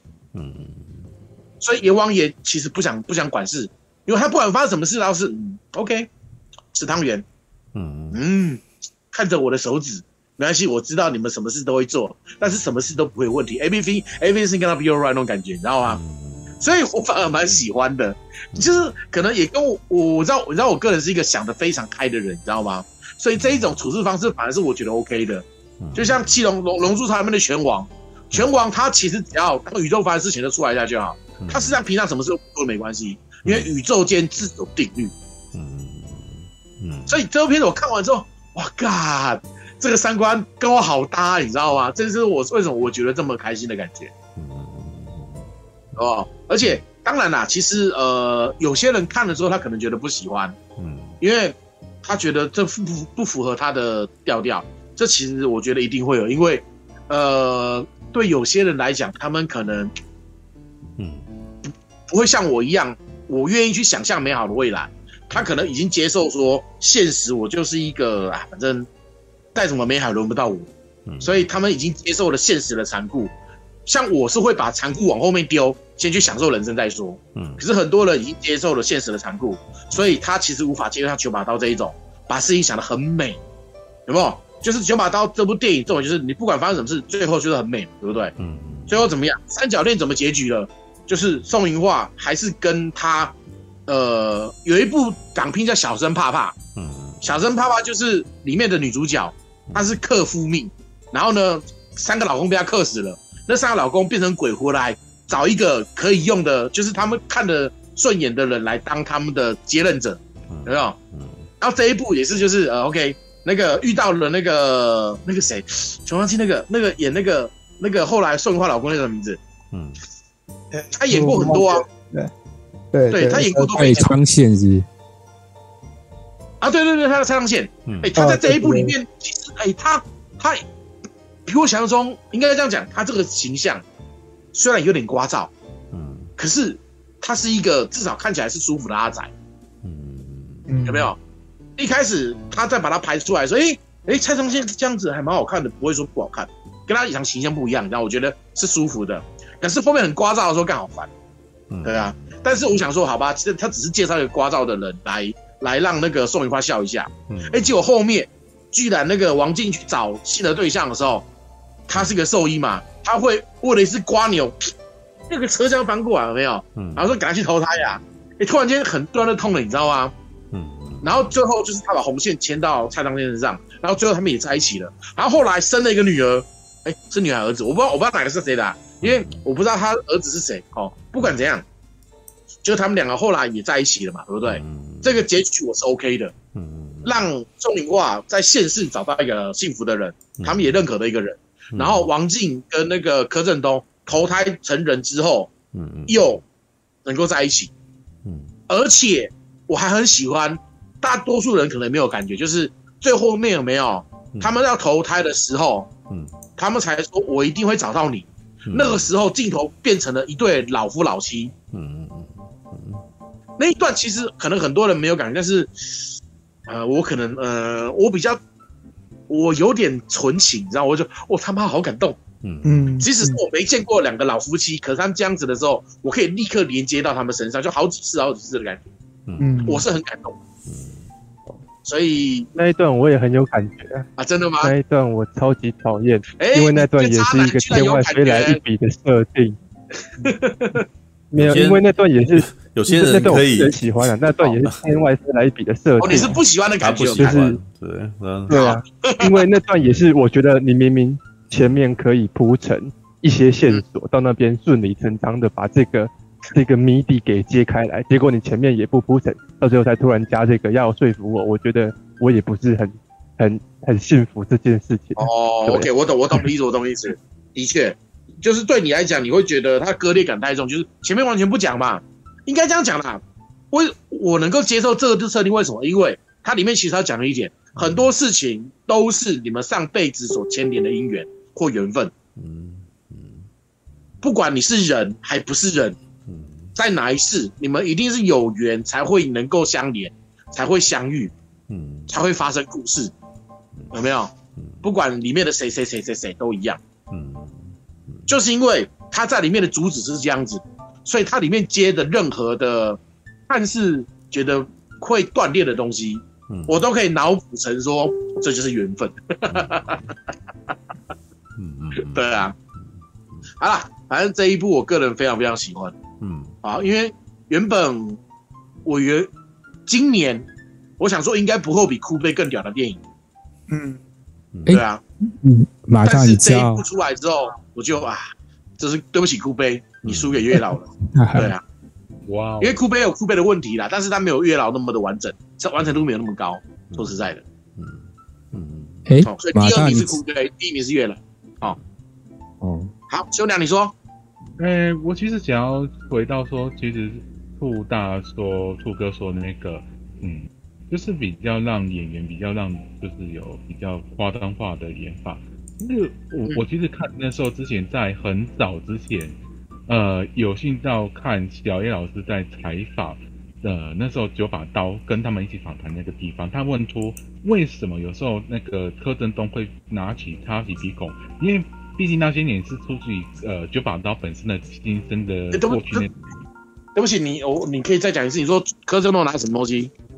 呃，拿那个好像我记得小野老师那时候是问说，那些年不是有个桥段说，他拿哦笔哦笔塞在笔笔笔拿一个笔塞在哦这个嘛，这个就是这个魔术吧，对不对？这个只是这个嘛，对对对对对对对对对。然后那时候我就看到那个他，他就我想他那时候想说问九把刀，你是取自于说这是你生命经验嘛？因为他连接连接上说本身九把刀不是呃像李安是有学戏剧表演出身的嘛。然后他回去，他他就怀疑说，但是他们要亲自给对方演一遍，但是没想到是他得出的答案是九把刀是让。柯震东、陈妍希这些演员自由发挥，他就是让他自由发挥的演技，嗯、所以我相信这回也是这回就的月老也是如此。我看出端倪，为什么有时候演的比较浮夸点，然后像是那个我喜欢的那种那呃月老学长那个呃侯侯侯彦希那种演法，他们那种很浮夸、很可爱的地方，我都很喜欢。我就擅自见面说，哦，果然跟我在当初看小野老师在问九把刀，他所透露给任由演员去。发挥那个地方点非常的一模一样，就是他一贯的去做法。他本身是，是啊是啊是啊是啊，我觉得这样子也很好啊。所以是，但是有时候会呃力度就是看怎么控制啊。所以我觉得高明生这样子，对，所以我事实上我非常赞成，如果九把刀继续这样拍，我觉得无所谓，就是他自己个人调度 OK 的，就这样子，谢谢。因为那个高明生有我们有在聊嘛，高明生有说九把刀给他的自由度非常非常的高，嗯。所以他其实很感谢九把刀愿意那么相信他，嗯，对啊，就我们私下聊的时候，他有讲到这一点，对啊，而且我想要吐槽一下马马可多，来来来来来来来快点，就是马可多，你看九把刀的小说是每几乎每一本都有看，没有，我只有都市恐怖片有看而已，其他我都没看，恐怖片有看，我连我连我连那些年我都没有完整看完，然后我想问一下马大对于。打喷嚏这部片的看法，简单的看法。呃，我说实在话哦，打喷嚏比较没有打到我，比较没有打到我。嗯嗯，我觉得可以是没有比较不像不像月老打到我打到那么多。对啊。哦，我我要讲一下，打喷嚏也没有打到我的。哦哟，哦哟。对。哎，为什么打喷嚏会打到陈六打那么重？我不是很理解，你知道吗？打喷嚏啊！我中二啊！生命经验啊，生当然是生命经验。对，生命经验。所以那个陈佑有女朋友被超人有戴过超人的绿帽之类的吗？嗯，没有，应应该说啊啊，哎，我好像上次讲过，但是我再再简单讲一次啊，就是九把刀的打喷嚏，我觉得不管是小说还是电影，他最打动我的点就是他在告诉你说，这个男孩原本以为自己的生命是毫无意义的，然后他呃拼死拼活的努力。结果居然都还是，还是一个挨打的一个肉袋。结果他到最后一刻，生命的最后一刻才发现，原来他前面受的这些苦，他的这些努力，他生命的每一刻，都是为了在这一秒，然后呢，为了他自己最心爱的女孩，然后付出他生命中的所有的那个精神，很很让我感动，那种很纯粹的爱跟很纯粹的牺牲奉献，那是我觉得最打动我的。然后我当时。呃，我我当时有密我的前女友，然后还有我当时也看我的密密你前女友，对，然后他也说他也看哭了，然后我当时带 带我当时的女朋友去二刷的时候，我哭了第二次，然后他也哭了这样。对，我感觉你在炫耀哎，你很明显在炫耀哎。没有没有没有，我刚才听以为说他在他在第二个女朋友面前那个传简讯给第一个女朋友的，哇，这我是感觉陈又是在炫耀，怎么办？但是我也承认说，我跟两个女生聊过之后，我发现女生哭的点跟我哭的点也不一样。我哭的点其实有很大一部分是在于我感受到这部电影的那种结构美，它每一个环节这样铺陈下来，然后在最后，嗯，爆发那个情感爆发来的时候，我突然被。这整部电影的这个形式跟手法给感动到了，我感受到这个形式跟手法背后他要传达的那种精神，对，所以呃，我我大概可以知道马大看，例如说在看九把刀的时候，他也许呃看看那个些作品的思考路径跟我不太一样，对，但是我必须跟马大讲说，我觉得马大可能看的华语的小说，或是可能还不够多。就是、啊、真的不多啊！华语小说我只看了《倪匡》跟《九把刀》，其他的没看。因为啊，还有一些色情小说啦，但是那个是我很久以前，我只看过两本，那两本是我表姐把我丢在家里面，然后被我翻出来的《凝露格格》，然后《总裁大人叫我嫁》这两本，其他的我都没看过。对，我华语小说真的看的不多，真的真的。我在看九把刀的小说，即便到现在，我觉得他的文笔可能已经跟我的审美不太符合了。但我觉得九把刀的作品，嗯，最嗯厉害，也是我觉得在目前在台湾可能也还是最呃鹤立鸡群的点在于，嗯，在于其实九把刀他写的故事是非常有类型框架的，你会发现大部分的。华文创作者，要么就是他们很不熟某些类型框架跟类类型的语言，所以写出来的小说都不三不四的；要么就是他们死文青，然后自溺到一个不行，然后都用异常的写小说。九把刀是少数，他可以掌握到那个类型框架以及某些类型跟某些题材的精神，而且还可以把它写得很有趣，还写出了他自己的醍醐味。例如说狼人，他去写。欧洲的呃吸血鬼跟狼人之间的战争啊，或是呃你刚刚提到都市恐怖病里面有一个叫做异梦吧，异梦是写异梦异梦异梦也棒，两个警察去追去追查变态杀人魔之类的，乃至于后来的嗯猎梦师，然后甚至是打喷嚏，他他运用超级英雄类型，他最厉害的就是他掌握到那个类型的框架，然后写出你看这是我们上次在讲少女战车。呃的时候讲说，台湾的人做不太到的，就是这件事情，就是他们没有办法去把握到某些事情，然后把它写的有趣。就我倒可以，他们可以觉得说，哎，我我我喜欢狼人跟吸血鬼的故事啊，我就自己来写，还写的很好看。我喜欢超级英雄啊，我就自己来写一个属于我自己的超级英雄的世界观。嗯，那这当中为什么他可以把类型的故事讲得这么好，就在于他有掌握到故事的。有某些说故事的逻辑跟说故事的架构，否则你用文青式的自命的手法来写，你是绝对写不出那个类型的感觉的啊。呃，多说两句永恒组啊，永恒组就是这种感觉，就是呃，赵婷他很多时候执意要用他拍艺术片、文艺片的方式来拍英雄片，那很多人就是看的会水土不服。啊，所以当那那其实九把刀你就知道他其实掌握。那个说故事的逻辑跟框架，我什么时候应该要让故事推展到哪边？他是我不敢说他有没有意识，可是至少他掌握着，很多时候都讲写的非常的不错。你看是哎、真的觉得有那个节奏出来的，所以他甚至可以很自信的出了一系列的书，叫做《九把刀电影院》。他自己知道我写的小说就是很有那个电影感。这其实刚呃那个柱哥有提到，这确实是这样。啊，你可以感觉得出来，他脑中是有那个画面，他脑中是有在想象我在写一部电影的。啊，嗯，所以当马达在讲说看九把刀的故事，不用去思思考那个逻辑啊，不用去思考那个架构，只要用心去感受的时候，我就觉得说，哎、欸，那代表马达。没有，我不是说我不是说不用思考，而是如果有一些思考逻辑不是那么连接的时候，我其实可以忽略掉。嗯，并不是说完全，我不是我并不是说完全不合逻辑，我是说。当然有些东西好像有一点点怪怪的，但是因为他的情感部分太丰富了，嗯，会遮会掩盖掩盖掉我觉得不对的地方，因为情感的浓烈，情感太浓烈了，没有？导致说我不会把逻辑看得这么重，嗯，因为有时候过度重视逻辑，你会变得没有办法把情感发泄出来，嗯，呃，因为呃，对啊。好，那那我可能误会马大的意思，但是我想说的是，如果很多人去看九把刀的书，你们可能觉得说我来写一个，例如说杀手故事，我要把它写得好像很很好看、很精彩，这好像很理所当然。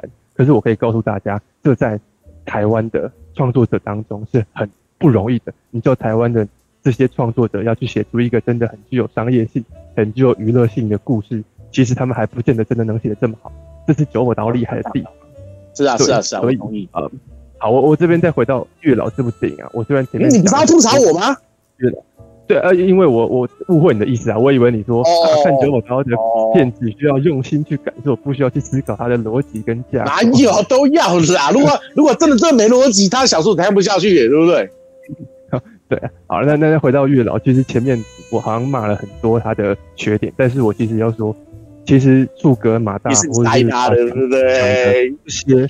优点都是千真万确的，他确实这些东西都是做到水准以上。我可以跟各位讲，就是因为他的那些很基本的功夫都有大部分都有做到水准以上，所以我才可以认真的去挑说，好，那你什么地方故事讲的好像还可以再讲的更好，或者是再讲的更怎么样一点？这是，这是我我希望大家不要误会。如果九把刀到时候有人听的话，我也希望九把刀不要误会。对啊，重点是在这里。那那那那我那我也要讲一下，我也要讲一下那个我刚才讲的那些阴谋论，都是我自己以我自己导演干嘛这样啊？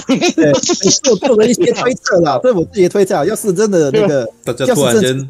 但是突然间都孬了，是怎么回事啊？对对对，哎，你们干嘛这样？干嘛这样？对对，但是那个，对，这毕竟是我自己推测啊，毕竟那个市场是很复杂的一个东西啊。就像刚刚又有提到说九把刀电影院这件事情嘛，对，但我的确有一个地方是我清清楚体验到，就是那个九把刀应该是那个对他创作的过程中啊，对电影这掌握，哎，他开始感觉到有那个大型东西，他可能有点担当不住的感觉。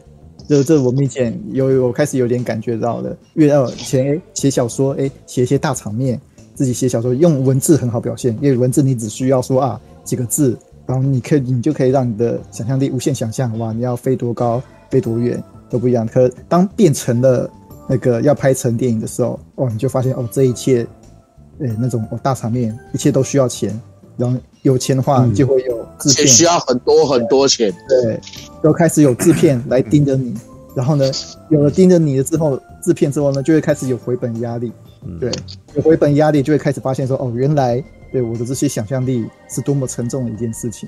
对，我觉得九把刀他在怪物怪物之后，我觉得他开始有感受到这些压力，所以他，所以像，所以我像刚刚那个马大说，哦，他发讯给九把刀，让九把刀就很谦虚的说，哇，这样子应该很贵。我相信他应该是有开始感受到这样的压力的。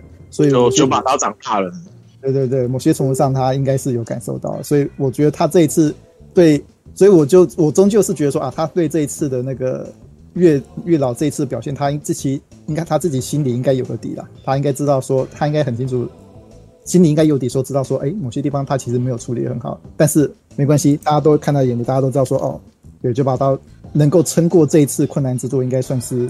算是蛮厉害的一个导演了，这样。哎、欸，可是我觉得啊，其实应该这样讲啦，呃，就是有一些不喜欢他的人会觉得他真的很没品，对不对？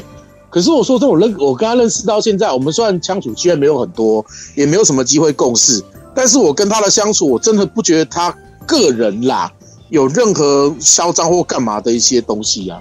当然，也许他的一些言论可能会比较对，在某些人眼里可能会比较机车一点，但是以真实相处来讲，我并没有觉得他有任何的嚣张言的感觉，完全没有。说实在的，然后那个啊，神佑，我问你哦，你说很喜欢打喷嚏嘛，对不对？那你知道勇士郎的梗是什么梗吗？勇士郎的梗，哎，勇士郎是什么梗？是范马勇。啊，OK，好，来来来来，我刚好秀一下，来来来，假的东西，他就是勇士郎。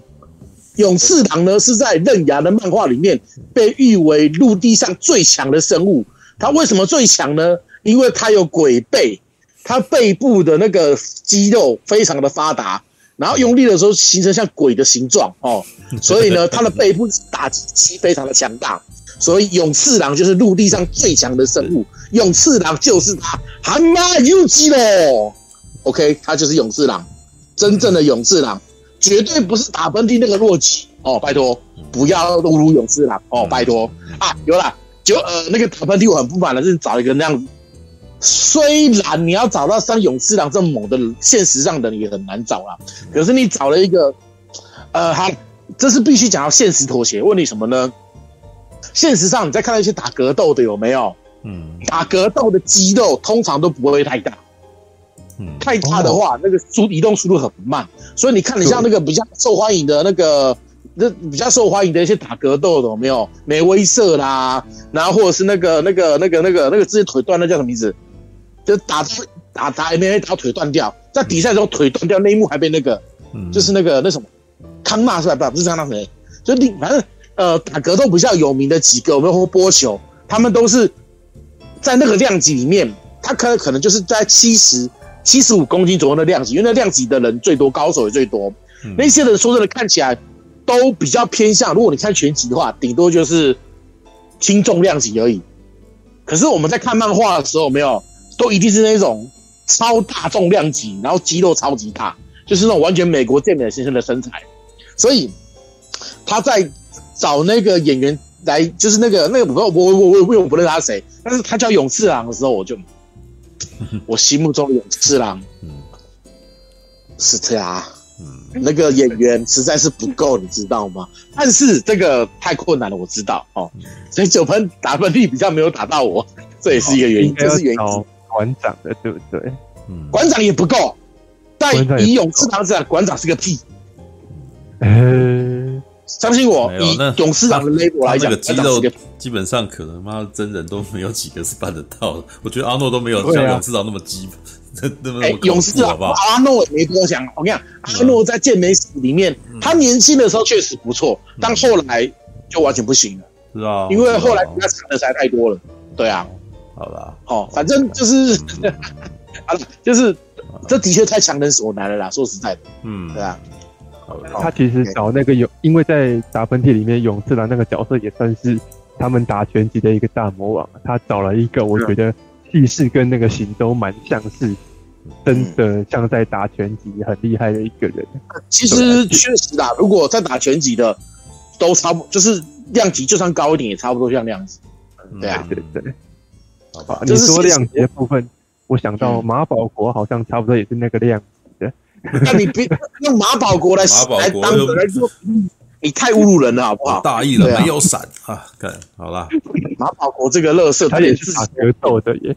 他也是屁的，他拿他们做传武的，妈的，你刚刚没在打的好不好？不然他怎么会被揍成那样子？妈的，他完全就打嘴炮的，那个连自己都你都没有看到他出场，他妈过不到一分钟就躺地上，那个很明显就是觉得自己打得赢，妈自我感觉良好啊！好了，是没错，有人还有帮马保国出那个。那个玩偶这样，那当然啊，大家多有商，那多有商机啊，对不对？那这不是应该要出一个半损版的马保国的玩偶，好好笑，好好笑，对啊，好了，OK，哎，还有那个啥，要要结语了吗？现在三点三，然后我讲完了，我讲完了，讲完了，讲完了，讲完了，要收，讲完要收台，我忘今天，你知道？对，然后而且人家东西传大概三个钟头前传给我，我在想说，我是不是要？要要把东西工作完了以后再去睡觉。啊、天哪！那那你明天还工作完再睡啊？如果你没有很累的话，还是赶快弄一弄，不然我不知道明天要什么。明天要不是太晚啊，好了，那个啥，啊啊、不管了，那就先这样子啊，各位，那个啥，嗯、这就是月老啊，啊。对，下个礼拜再见了，拜拜，晚安啦，晚安。